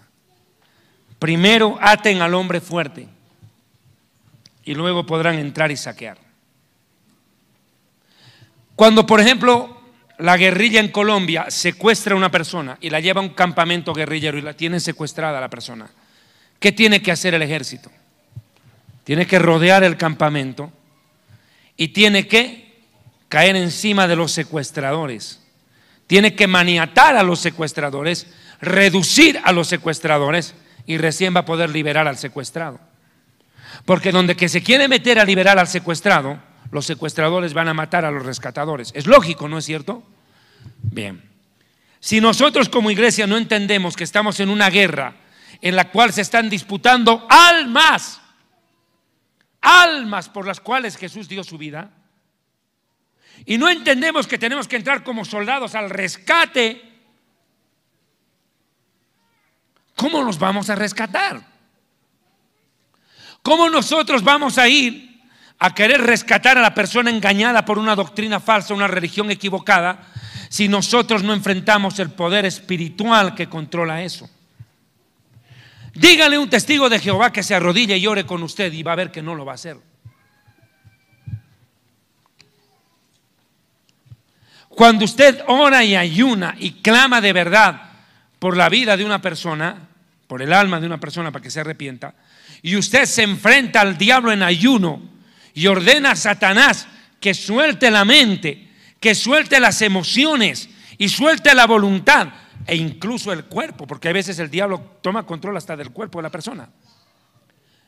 Si usted no clama por esa persona y hace una guerra espiritual seria, usted va a ir a predicar y va a perder el tiempo miserablemente, va a perder el tiempo la persona no va a entender, te va a rechazar, te va a refutar y todo. Usted tiene que entender, mire, a mí me han pasado circunstancias en que me han llevado a la televisión en distintos países a entrevistas en medios seculares. Y me ha tocado enfrentar a periodistas muy reconocidos en sus países. Escuche bien lo que le estoy hablando. Periodistas que te acorralan con dos o tres preguntas y tratan de dejarte como un pobre tonto. Cuando tú vas a ir a una confrontación doctrinal, cuando tú vas a ir a algo de ese tipo, tú tienes que haberte preparado espiritualmente. Porque no sabes de lo que el diablo es capaz y lo que te tiene preparado. Sorpréndelo al diablo que no te sorprenda a él. Para que el Evangelio no sea avergonzado. Yo me acuerdo hace años atrás, y perdóneme por favor, perdóneme. O sea, contra este cuate, en lo personal puedo tener muchas cosas por las burradas que a veces dice. Pero, pero sé reconocer cuando es inteligente en muchas cosas. Hablo de Carlos de Mesa. Mire, brother, le voy a decir algo. Era una vergüenza. ¿Ustedes se acuerdan hace años atrás que aquí en Bolivia existía un programa que se llama Al pan paña, al vino vino? ¿Se acuerdan? Toto Salcedo de Crecía y Carlos de Mesa. ¿Quién sabía más Biblia? Carlos Mesa. Pero era verdad, ¿o no? Era verdad. No estoy diciendo una mentira. Todo el mundo se daba cuenta. El cuate no podía ni encontrar un versículo. El pastor no podía encontrar los versículos. Y el periodista intelectual, tú lo que tú quieras, tal lo hacía pomada. Por eso cuando usted vaya a defender la palabra de Dios, vaya bien preparado, mi amigo, no con conocimiento. Porque déjame decirte que el diablo no escapa de la gente que conoce, porque más sabe el diablo por viejo que por diablo. Tu conocimiento no lo va a asustar al diablo. Él sabe más que tú. El diablo no lee la Biblia, el diablo es protagonista de la Biblia. La conoce, el diablo no se va a sorprender de tu trayectoria, 30 años en el ministerio. El diablo tiene más de 5 mil fregando a la gente. Tiene más experiencia que vos. El diablo no escapa del conocimiento de la experiencia, escapa de la unción. de la presencia de Dios en la persona, de eso va a huir. Al diablo no lo vas a pantallar con cualquier cosa. El diablo no se deja pantallar. Ten cuidado. Y recuerda que cuando tú discutes doctrinalmente con alguien, tu objetivo no es derrotarlo y aplastarlo. Tu objetivo es ganarlo para ti. A ver, más claro. Denle un aplauso al Señor. Porque, mire, de lo contrario se tergiversa el objetivo. Se tergiversa el objetivo. A mí no me puede interesar la victoria sobre mi oponente. A mí no me importa vencer a mi oponente, me interesa que mi oponente venga a mi bando y se arrepienta. A mí no me interesa mi victoria, me interesa el alma de esa persona. Y recuerde que más moscas se casan con miel que con hiel. Yo he conocido a gente cristiana en la televisión que la invitan a debates con homosexuales. Y es tan reprobable, reprochable, que el homosexual desviado moralmente tiene más principios, más valores y más educación que el predicador que sale diciendo barbaridades, insultando y agrediendo porque no tiene argumento. El que no tiene conocimiento ni argumento, insulta. Y qué pena que inviten a la televisión a debatir a cristianos neófitos, neófitos, que no tienen ética espiritual, no tienen fundamento espiritual de respeto, de presentar el Evangelio con amor, con firmeza, pero con amor. Y quieren agarrar a bibliazos a todo el mundo porque son unos miserables legalistas que quieren aplicar la Biblia sin amor. Son tan fariseos como los de la época de Jesús. Porque la Biblia dice que con misericordia y con verdad se corrige el pecado. La misericordia levanta al pecador, la verdad confronta el pecado. Pero hay gente que dice, es que yo he dicho la verdad, la verdad. Y lo que en nombre de la verdad destruye la vida del pecador. Y en vez de ayudarlo a levantarse, lo condena lo humilla. Eso hacen los fariseos y los legalistas. Los youtubers en el YouTube, que salen a cuando un predicador cae en pecado, falla, salen a reventarlo en nombre de la verdad, pero de misericordia no tienen nada. Y Jesús que les dijo a los fariseos, hipócritas, el amor de Dios no mora en ustedes porque no habéis entendido lo que es misericordia quiero. No entendieron. Recuerda que cuando tú predicas el Evangelio, no es para derrotar a tu eventual contendiente. No es para derrotarlo, sino para ganarlo. Están jugando Bolívar y Stronger y lo que tú quieres es que el jugador de Stronger meta un gol en su propio arco. Eso quieres. Eso tienes que hacer. Convencerlo de que tiene que meter un gol en contra de ese equipo. Puchi. Cabezazo a su propio arco. Ahí les viste, entendiste la verdad. Tienes que hacer lo que juegue para tu equipo y meta autogol. ¿Entendiste? ¿Entendí que chumanachu? Más les vale suegras. Vea Mateo capítulo 10, verso 43 al 45. 10.43. ¿Existe? No, no existe. No puede ser. Estoy inventando un nuevo versículo. ¿Qué habré buscado? que ese rato y las suegras pasaban y no me dejaban. Ya, 17, 14 de Mateo.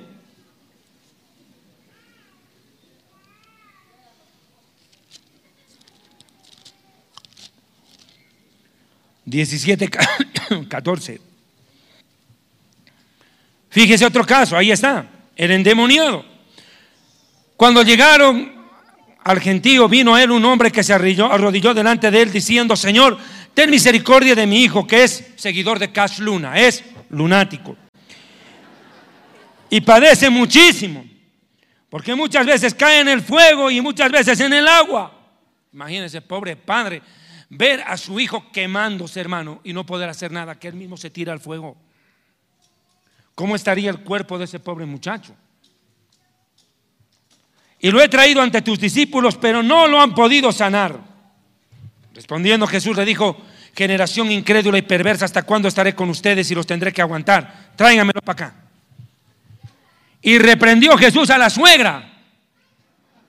¿A quién dijo? Al demonio, no fue a la persona. Entiendan con quién es la guerra. El cual salió del muchacho y quedó sano desde aquella hora. Viniendo entonces los discípulos le dijeron, ¿por qué no pudimos echarlo fuera? Por dos cosas, por vuestra poca fe. Y tres, y dos, versículo 21, ¿por qué? Porque este género no sale sino con oración y ayuno. No tenían poder. La fe viene por el oír y el oír la palabra de Dios. Y el ayuno da poder, da, fuerza espiritual. Hermano, cuando una, mire, yo me acuerdo cuando el hermano Gigi Ávila organizaba una campaña, hermano, era una cosa impresionante el ejército de ayuno y de oración que levantaba antes de cada campaña ese siervo. Era una cosa tremenda. Debajo del altar, ahí habían como 20 o 30, ayunando, orando, orando, orando durante la predicación. Tremendo tenía regimiento de pastores en ayuno y en oración, y hermanos. Ahora puede entender por qué cuando el hermano Gigi Ávila predicaba, oraba por los enfermos, los paralíticos, los minusválidos, los ciegos, en fin, los y salían sanos. ¿Por qué? Porque había poder. Era una iglesia con autoridad.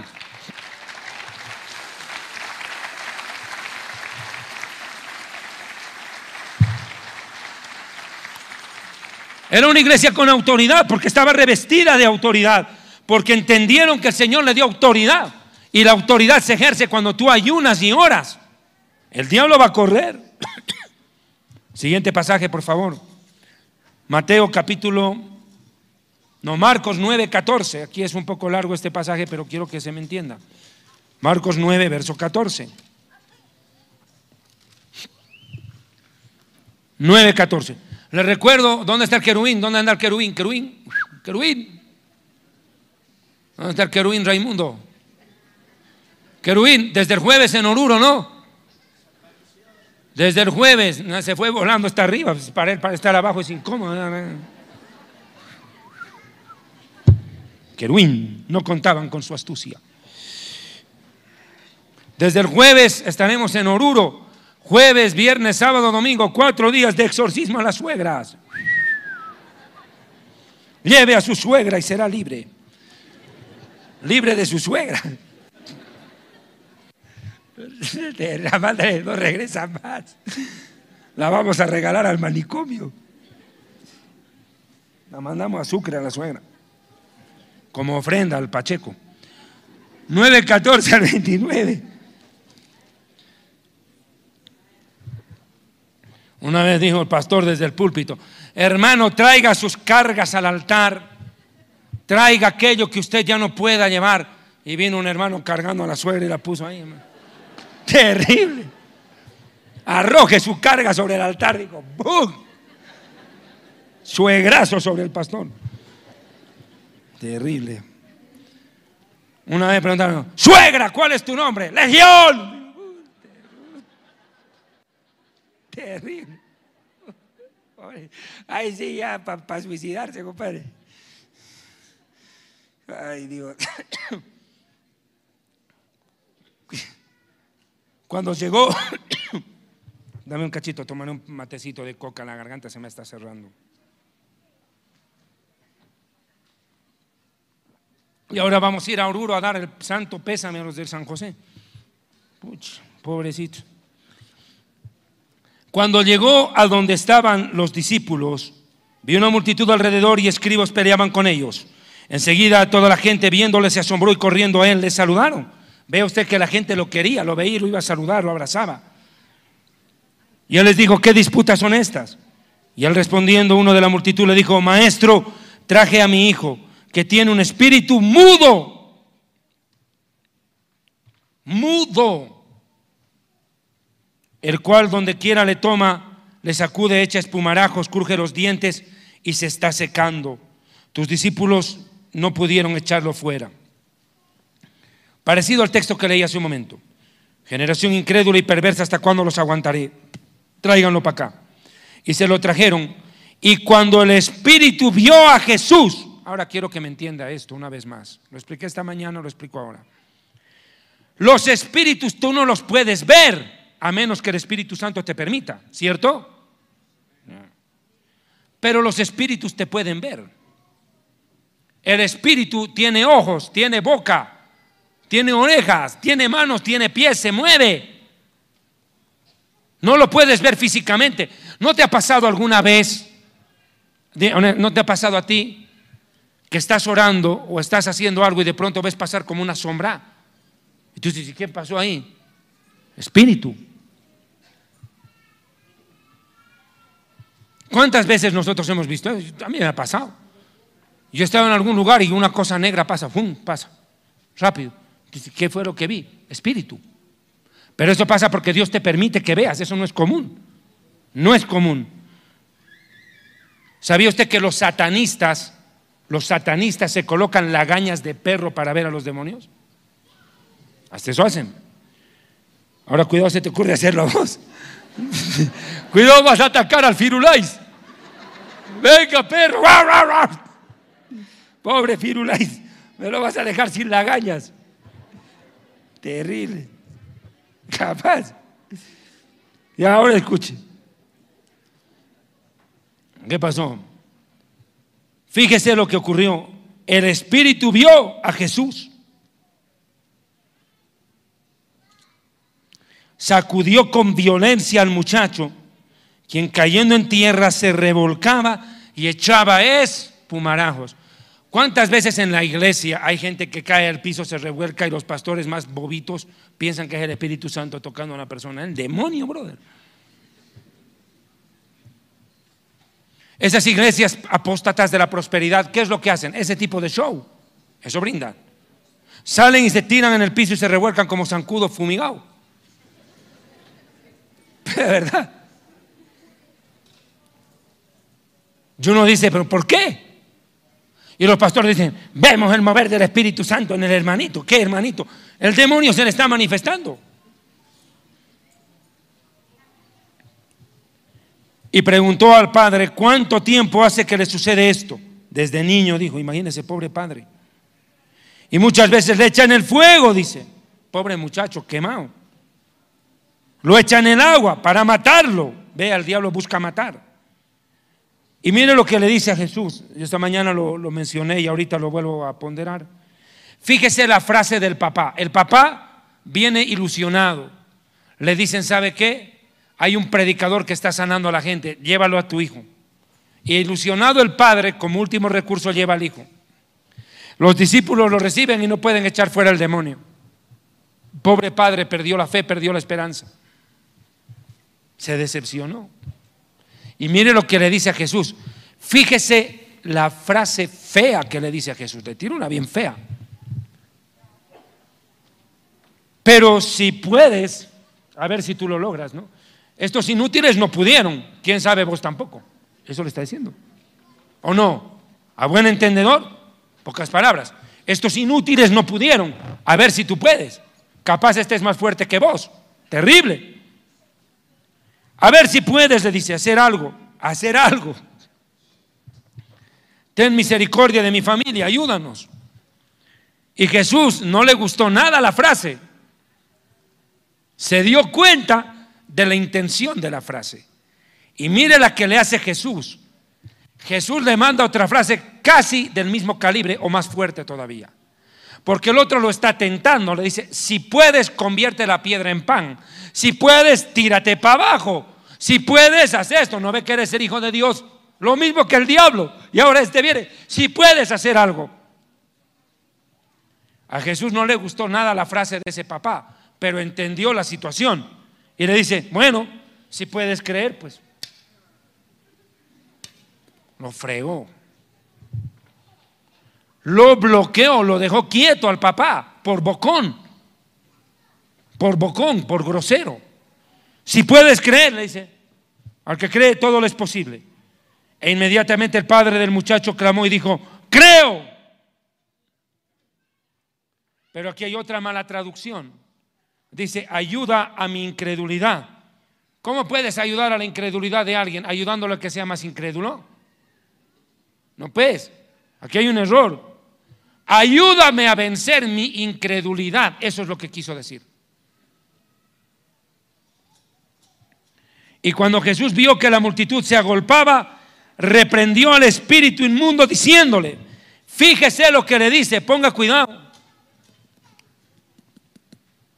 Ah, ya sé cuál es.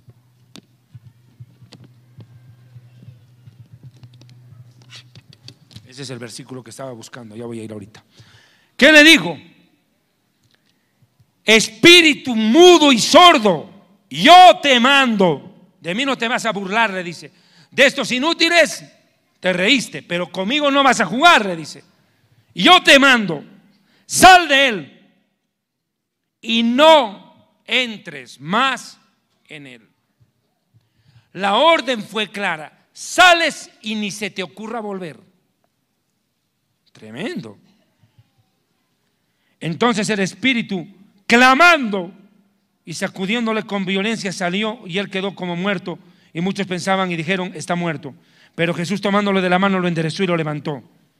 Después le dicen, ¿por qué no pudimos echar fuera este demonio? Porque no ayunan, mijito, no ayunan. Ahora, déjeme buscar el versículo que estaba queriendo encontrar hace un momento. Es Mateo 12, no es Mateo 10. Vea Mateo 12, 43, 45. Quiero que vea este pasaje, por favor.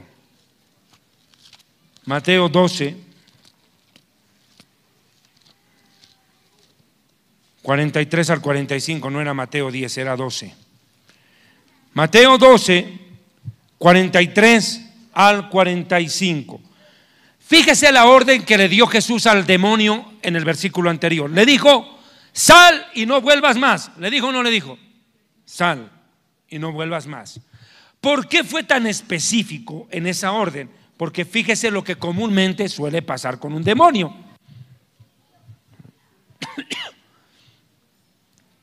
Cuando el espíritu inmundo, fíjese la explicación que da Jesús, ponga cuidado esto, es una enseñanza muy clave. Cuando el espíritu inmundo sale de un hombre, del hombre o del ser humano, primero voy a explicar por qué se mete en el ser humano. Escúcheme bien. ¿Por qué un espíritu puede vivir en una persona? Porque el demonio encuentra descanso en el mundo físico. Pero la persona encuentra reposo en el mundo espiritual. Cuando nosotros entramos en la presencia de Dios encontramos reposo en el mundo espiritual. Los demonios encuentran reposo, razón de ser en el mundo físico. Por eso tienen que ocupar cuerpos físicos. El endemoniado gadareno salieron los demonios y los demonios no dijeron déjanos a volar en el aire, no, a los chanchos fueron. Permítenos ir a los cerdos, ¿por qué? Porque son cuerpo. Para que no comas lechón. Ya. Cuando el espíritu inmundo sale del hombre, anda por lugares secos, deprimido y triste, buscando qué? reposo y no lo encuentra. Entonces dice, para que vea que el demonio piensa, reflexiona y habla, volveré a mi casa de donde salí. ¿De dónde salió? Del hombre. O sea que el demonio mira al ser humano como su casa. ¿Y qué es una casa? Un templo. Y si a ti no te habita el Espíritu Santo, te va a habitar el diablo, primo. Así de simple. Si no habita en ti el Espíritu Santo, el que va a habitar es otro. Pero vacío no vas a quedar. Muy fuerte lo que Jesús está aclarando. Guarida de demonio o templo del Espíritu Santo. No hay más. Volveré a mi casa de donde salí y cuando llega, la halla desocupada, barrida y adornada. O sea, ve una persona que ha sido libertada de su opresión espiritual, encuentra una persona que ha sido sanada espiritualmente de lo que vivía. Dios pudo haber hecho una obra en una persona, pero se descuidó. Se descuidó. Mire, ¿qué más? Entonces ese demonio vuelve a salir por sí mismo, nadie lo saca, solito se va, pero a buscar a sus cuates de chupa. Y toma siete otros toma consigo otros siete espíritus peores que él.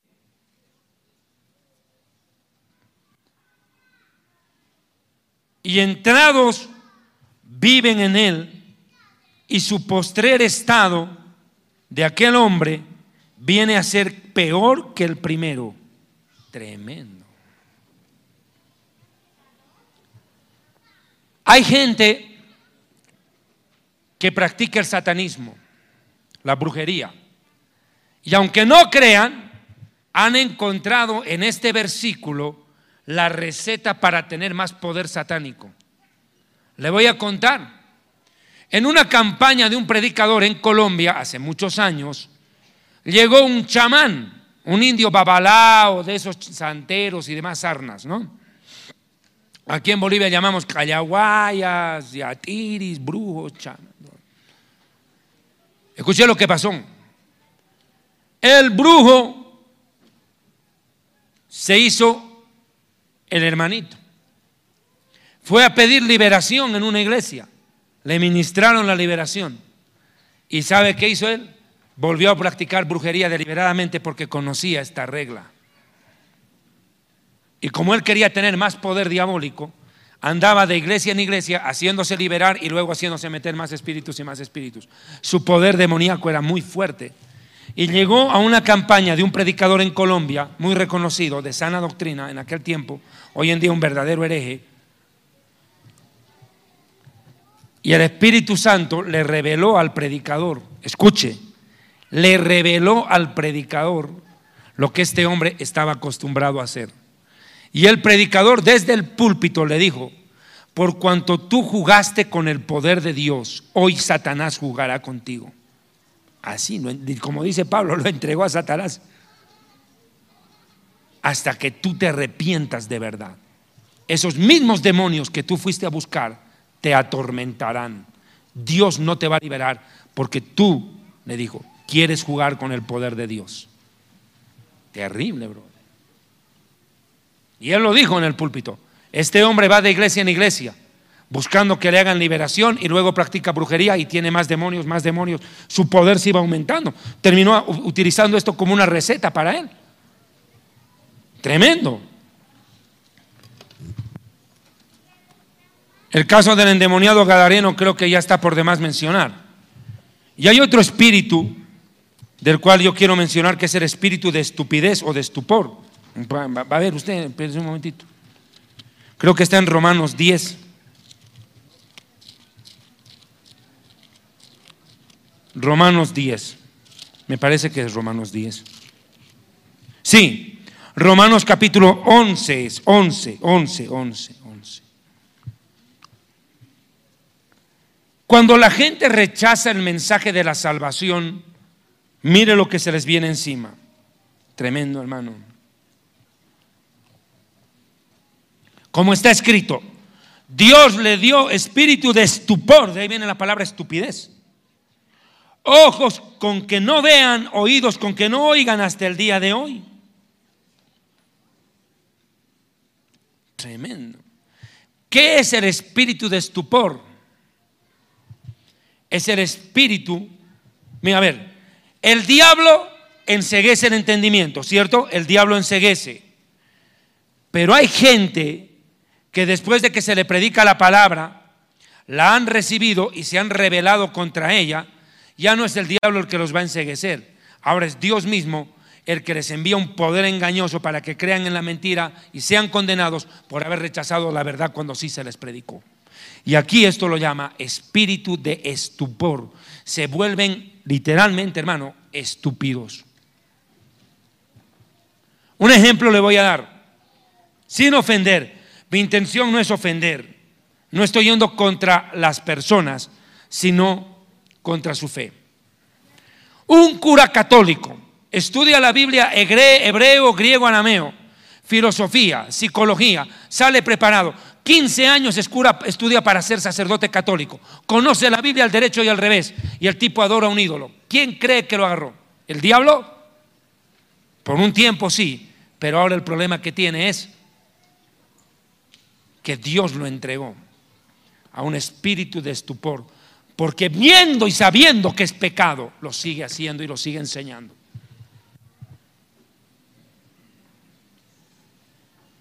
Estos sabían, conocían. Son ciegos que viendo no ven. ¿Qué dice? Semejante al ídolo es quien lo fabrica. Listo. Y el que cree en ellos y predica en eso. ¿Está? Ahí está el punto. Ahora, Jesús venció a Satanás. Y aquí voy a esta parte ya final del mensaje porque las suegras tienen hambre y yo también. Apenas tengo como cuatro horas de dormido desde ayer, hermano. Estoy con mucho sueño. Créanme, ya veo diez suegras donde hay una. Creo que ya me está dando pesadillas. Y no es porque esté endemoniado, ni mucho menos. Colosenses 2.15. Colosenses 2, verso 15. ¿Qué hizo Jesús? Despojó. ¿De qué los pudo haber despojado a los demonios? Esto es importante. Despojar, ¿qué es despojar? Quitarle lo que tiene. Pero ¿qué tenían? El imperio de la muerte. Tenían poder sobre las naciones gentiles entregadas a la idolatría. Dominaban, hacían y deshacían pero ya cuando viene Jesús a deshacer las obras del diablo, el diablo encontró un enemigo real. Y aquí Jesús despojó a los principados y a las potestades y los exhibió públicamente, triunfando sobre ellos en la cruz. ¿Cuántos alaban a Dios? Los venció.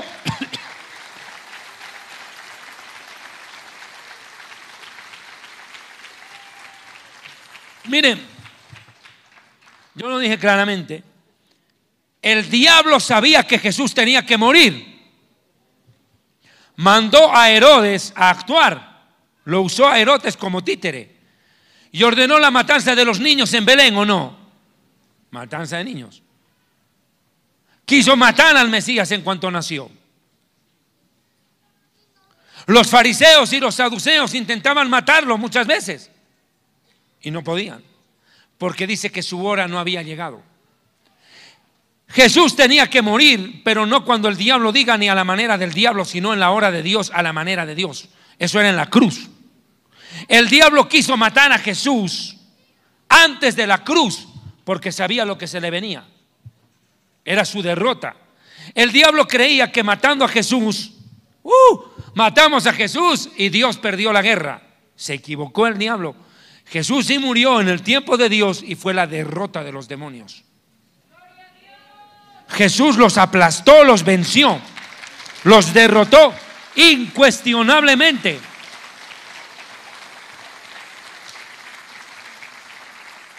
Colosenses 1, 16, 17. Colosenses 1, 16, 17. Ese es el que leí, ¿no? Ah, sí, claro. No, uno, cachito, yo me confundí. 2.15 leí, ¿no? Mucha. Ya, Colosenses 1, 16, 17. Porque en Él fueron creadas todas las cosas, las que hay en los cielos y en la tierra. Y fíjese esta frase, visibles e invisibles, o sea que hay un reino invisible que existe, no lo ves, pero es real. Sean tronos, dominios, principados, potestades, o sea, el reino de Satanás. Nuestra guerra no es contra carne ni sangre, Efesios, sino contra principados, potestades, huestes de maldad, gobernadores de las tinieblas. Todo fue creado por Él y por medio de Él. Pero estos fueron vencidos. Y en Hebreos 2, 14, Hebreos 2, verso 14, Hebreos 2, 14, Hebreos, Santiago, Pedro, Hebreos 2, 14. Mire lo que dice. Así que, por cuanto los hijos de Adán y de Eva participaron de carne y sangre, él también participó de lo mismo, para destruir por medio de la muerte. Mire el problema del diablo. De al morir Jesús destruyó qué? Al que tenía el imperio de la muerte, esto es al diablo. ¿Cómo Jesús venció al diablo? Muriendo y resucitando. Yo soy la resurrección y la vida. El que cree en mí, el que esté muerto, vivirá.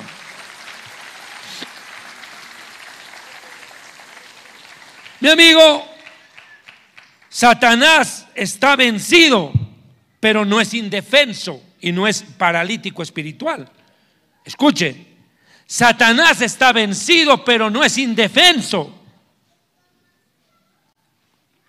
Ni es un minusválido espiritual que no puede hacer nada. Por el contrario, el diablo está vencido, pero lo que quiere es llevarse en su derrota a la mayoría.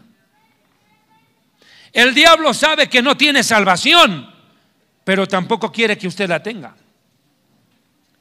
El diablo te ama tanto que te quiere llevar con él. Esa es la realidad. Miren, el diablo es vencido por Jesús en la cruz y en la tentación. Jesús venció al diablo como hombre, no como Dios, lo he dicho, para darnos la enseñanza que nosotros también podemos porque Él nos dio la autoridad para hollar serpientes y escorpiones y toda fuerza de Satanás. ¿Cuántos alaban a Dios? Él nos dio autoridad.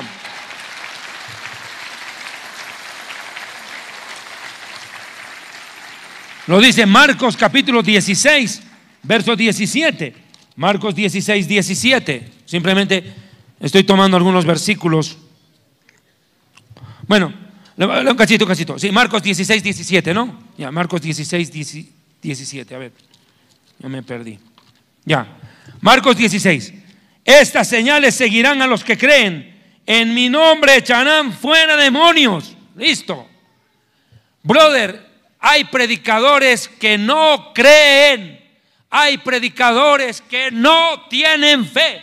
Hay predicadores que no creen lo que la Biblia dice y predican. Hay predicadores que dicen que el diablo no obra ya, que solo era para los apóstoles el echar demonios. Mi hermano, qué pena, qué lástima. No creen. Tienen un problema de fe serio. Nosotros tenemos autoridad y debemos ejercerla.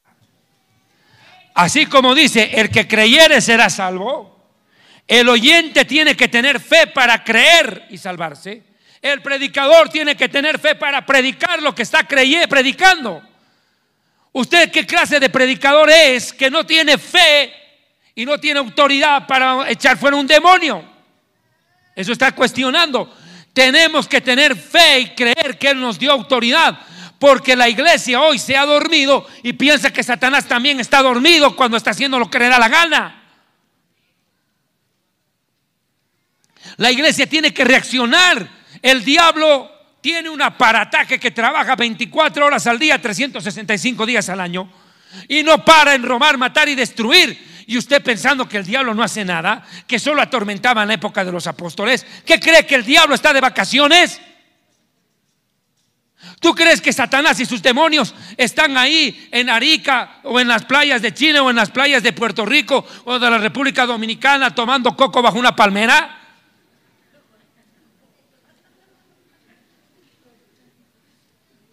El diablo no está de vacaciones. Roba, mata y destruye. Y la iglesia es la única que lo puede frenar. A ella se le dio la autoridad, no a los inconversos.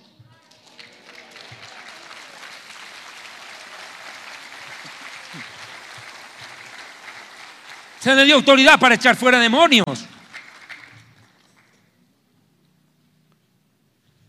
Y dice claramente también, Mateo 10, versículo 7, y yendo, predicad diciendo, el reino de los cielos se ha acercado. Mateo 10, verso 7.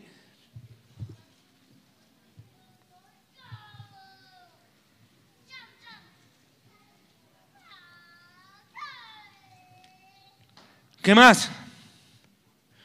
Sanad enfermos, limpiad leprosos, levanten muertos Echen fuera demonios. Listo. Echen fuera demonios. Hay una orden. El diablo debe obedecer al creyente. El creyente que vive lo que predica y vive lo que dice la Biblia, tiene autoridad para decirle al demonio, te vas, y se tiene que ir.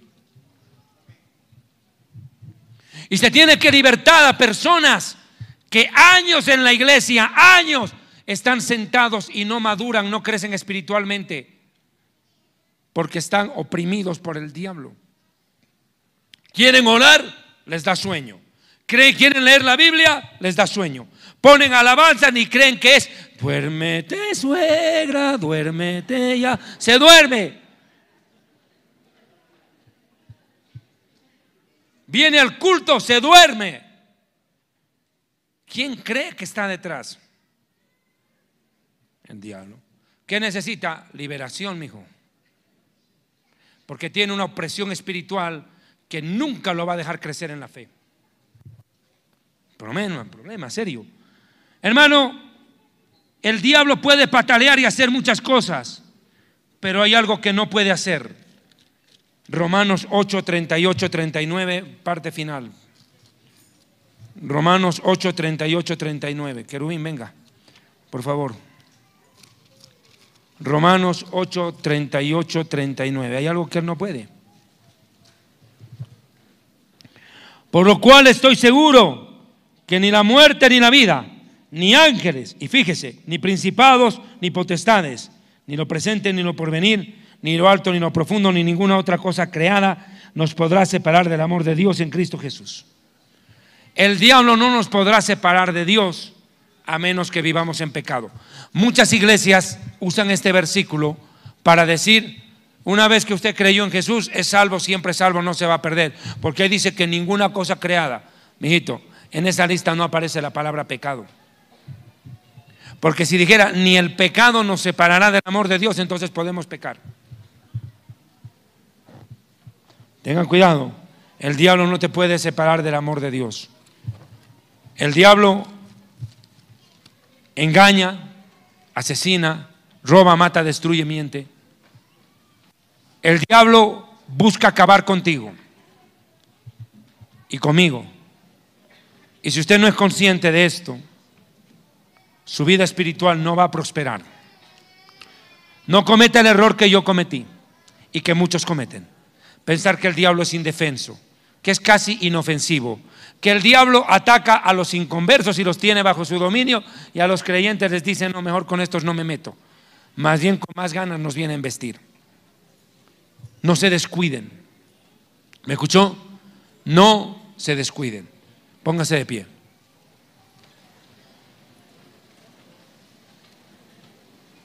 Señor, te damos gracias este momento.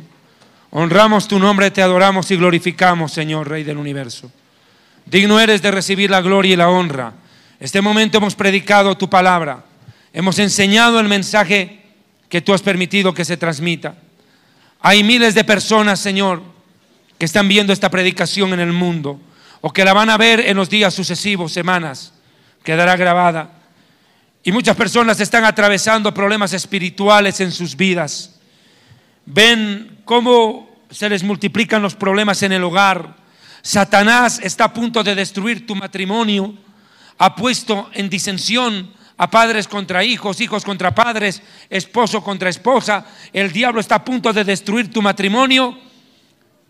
Y tú no ayunas, no oras, no te das cuenta que es el diablo queriendo acabar con tu hogar. Tienes a los hijos criados en la iglesia fumando droga, echando vicio.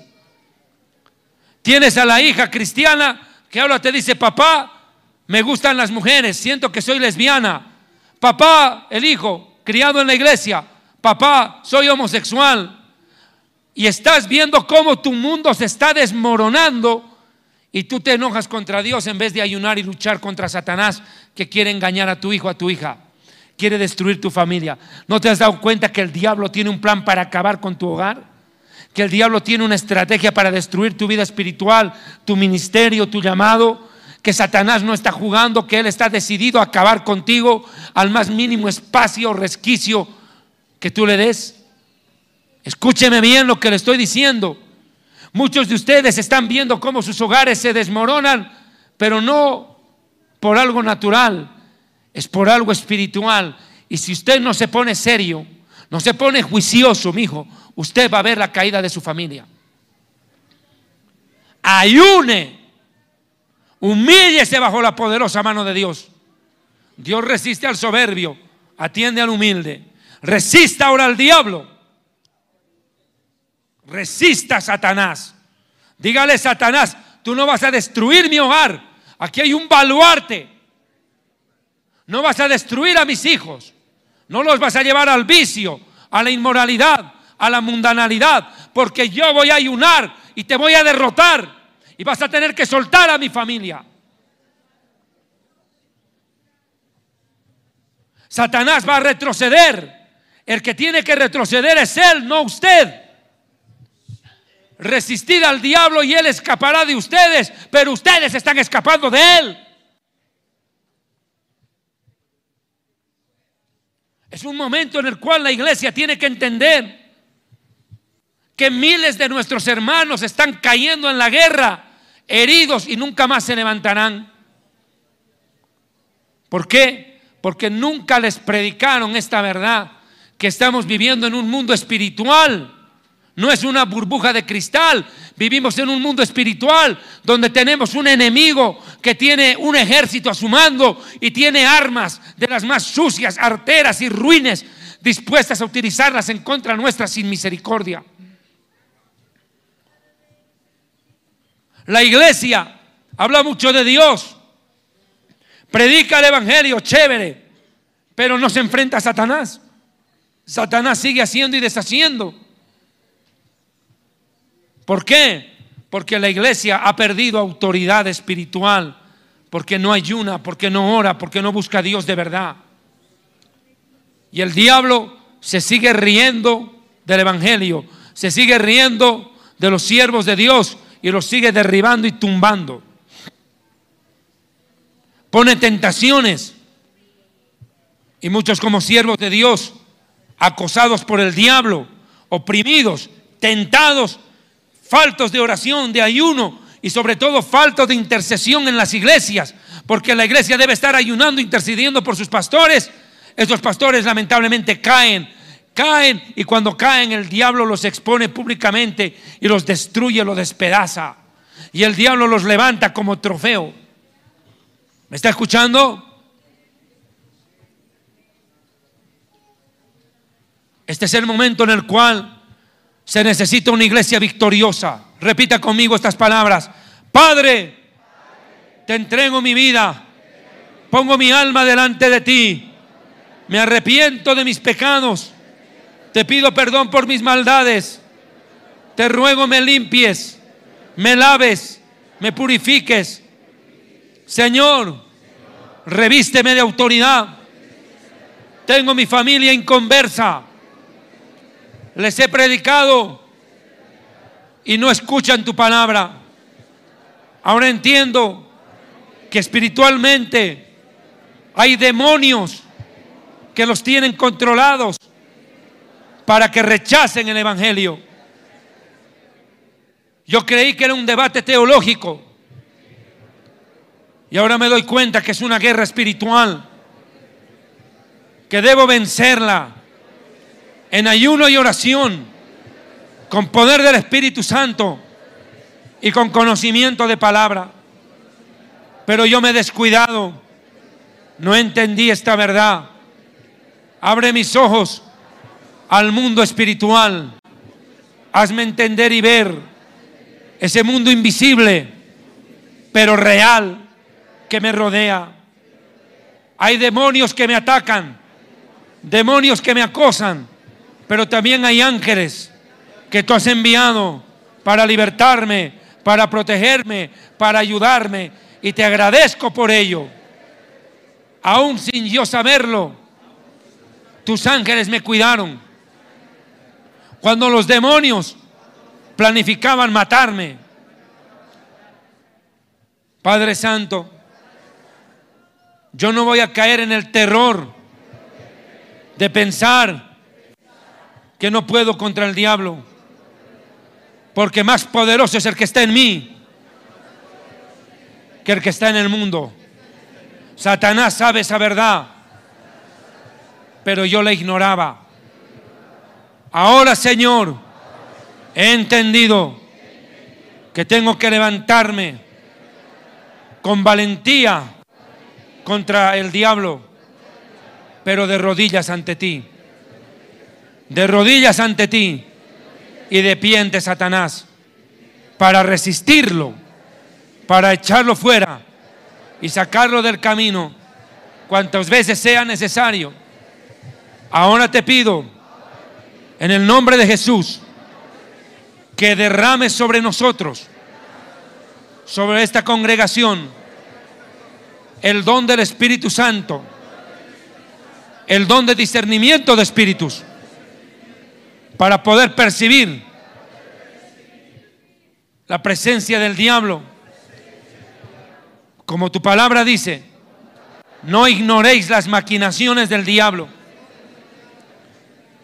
Dame discernimiento para que yo me percate a tiempo de lo que Satanás está tratando de hacer, usando espíritus o usando a personas aún cercanas a mí con el fin de destruirme.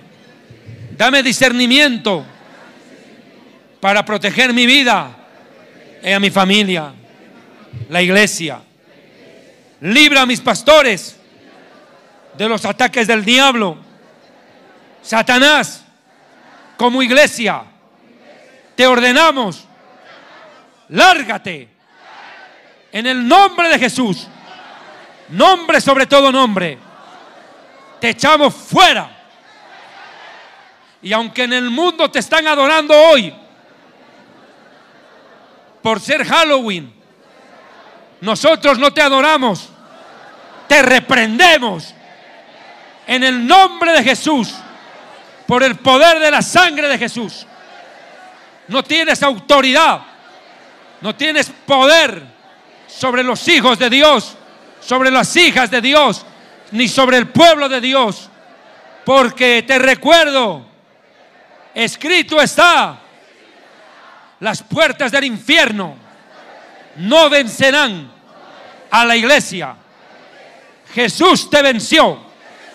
Jesucristo te venció. Te lo recuerdo. Fuiste vencido. Y nosotros también, como iglesia, prevalecemos contra ti, contra tu imperio de la muerte.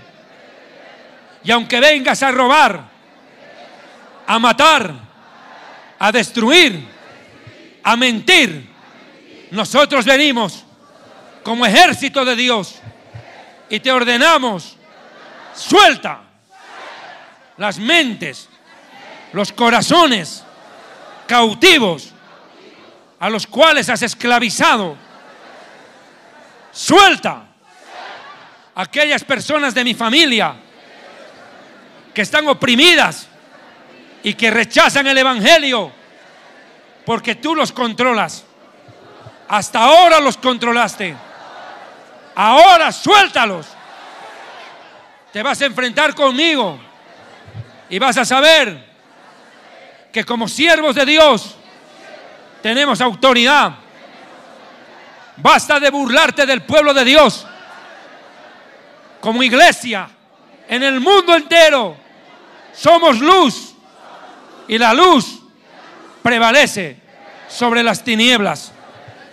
Padre Dios, protégenos, cuídanos de todo contraataque del diablo. Perdona el pecado de todos aquellos que esta noche de Halloween adoran al diablo en su ignorancia. Perdónalos.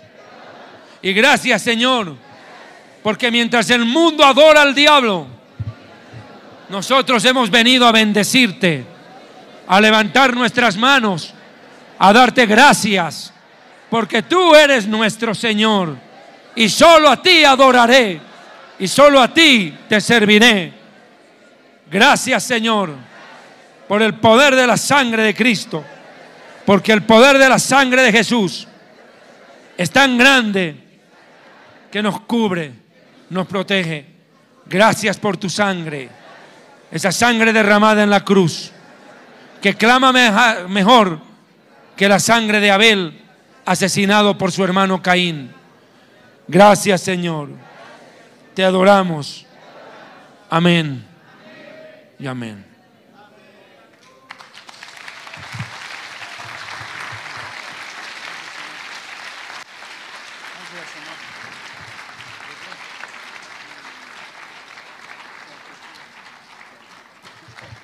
No quiero comer carne de perro. ¿Cómo me ofrece charque, charque qué? Can, charque de can. Charque de can, dice. Charque can. Sachta, sachta.